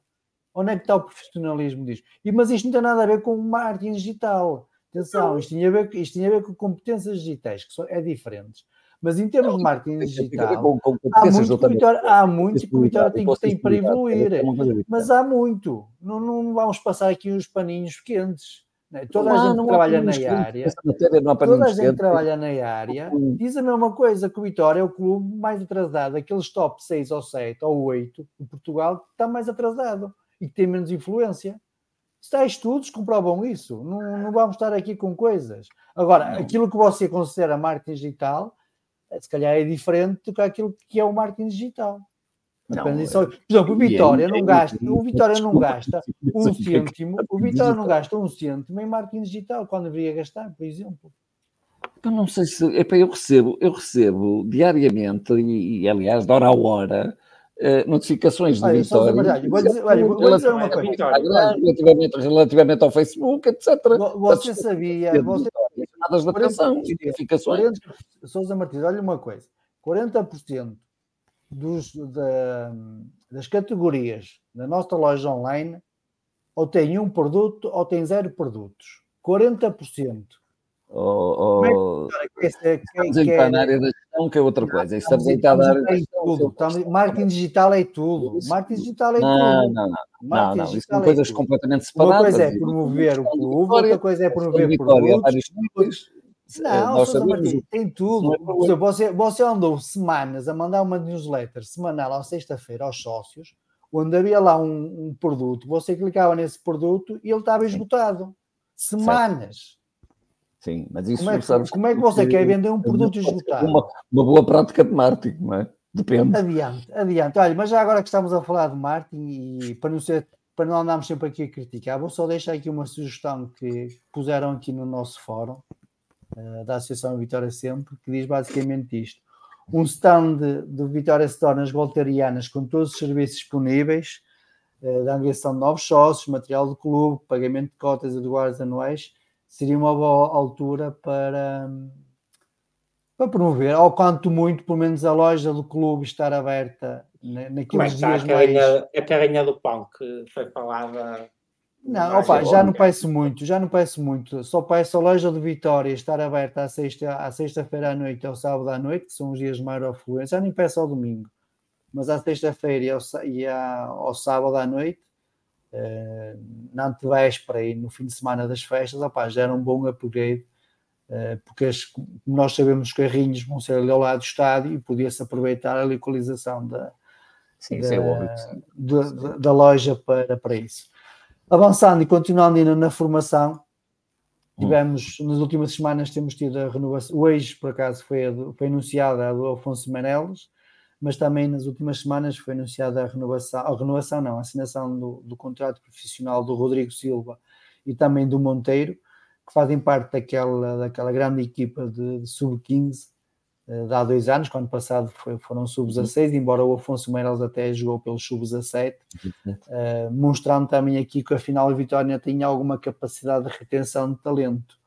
Eh, que é algo que também a gente discute a miúdo, eh, aqui e ali vai discutindo sempre que sai algum jogador, principalmente para um rival, e esta semana tivemos informação que houve um atleta que saiu, o Urbano Furtado do, do Sub-19 saiu para a equipa Sub-23 do Braga, uh, mas aqueles, eu volto a dizer, já tive esta discussão com, com outras pessoas, eu acredito e quero acreditar que aqueles que o Vitória realmente quer, não é aqueles que o Vitória até pá, pá, podes ficar, não, aqueles que o Vitória realmente quer, uh, aqueles que são mesmo diferenciados, o Vitória vai conseguindo reter, não consegue todos, admito que não consegue todos, mas vai conseguindo reter aqui algum, algum talento e de jovens que cometem.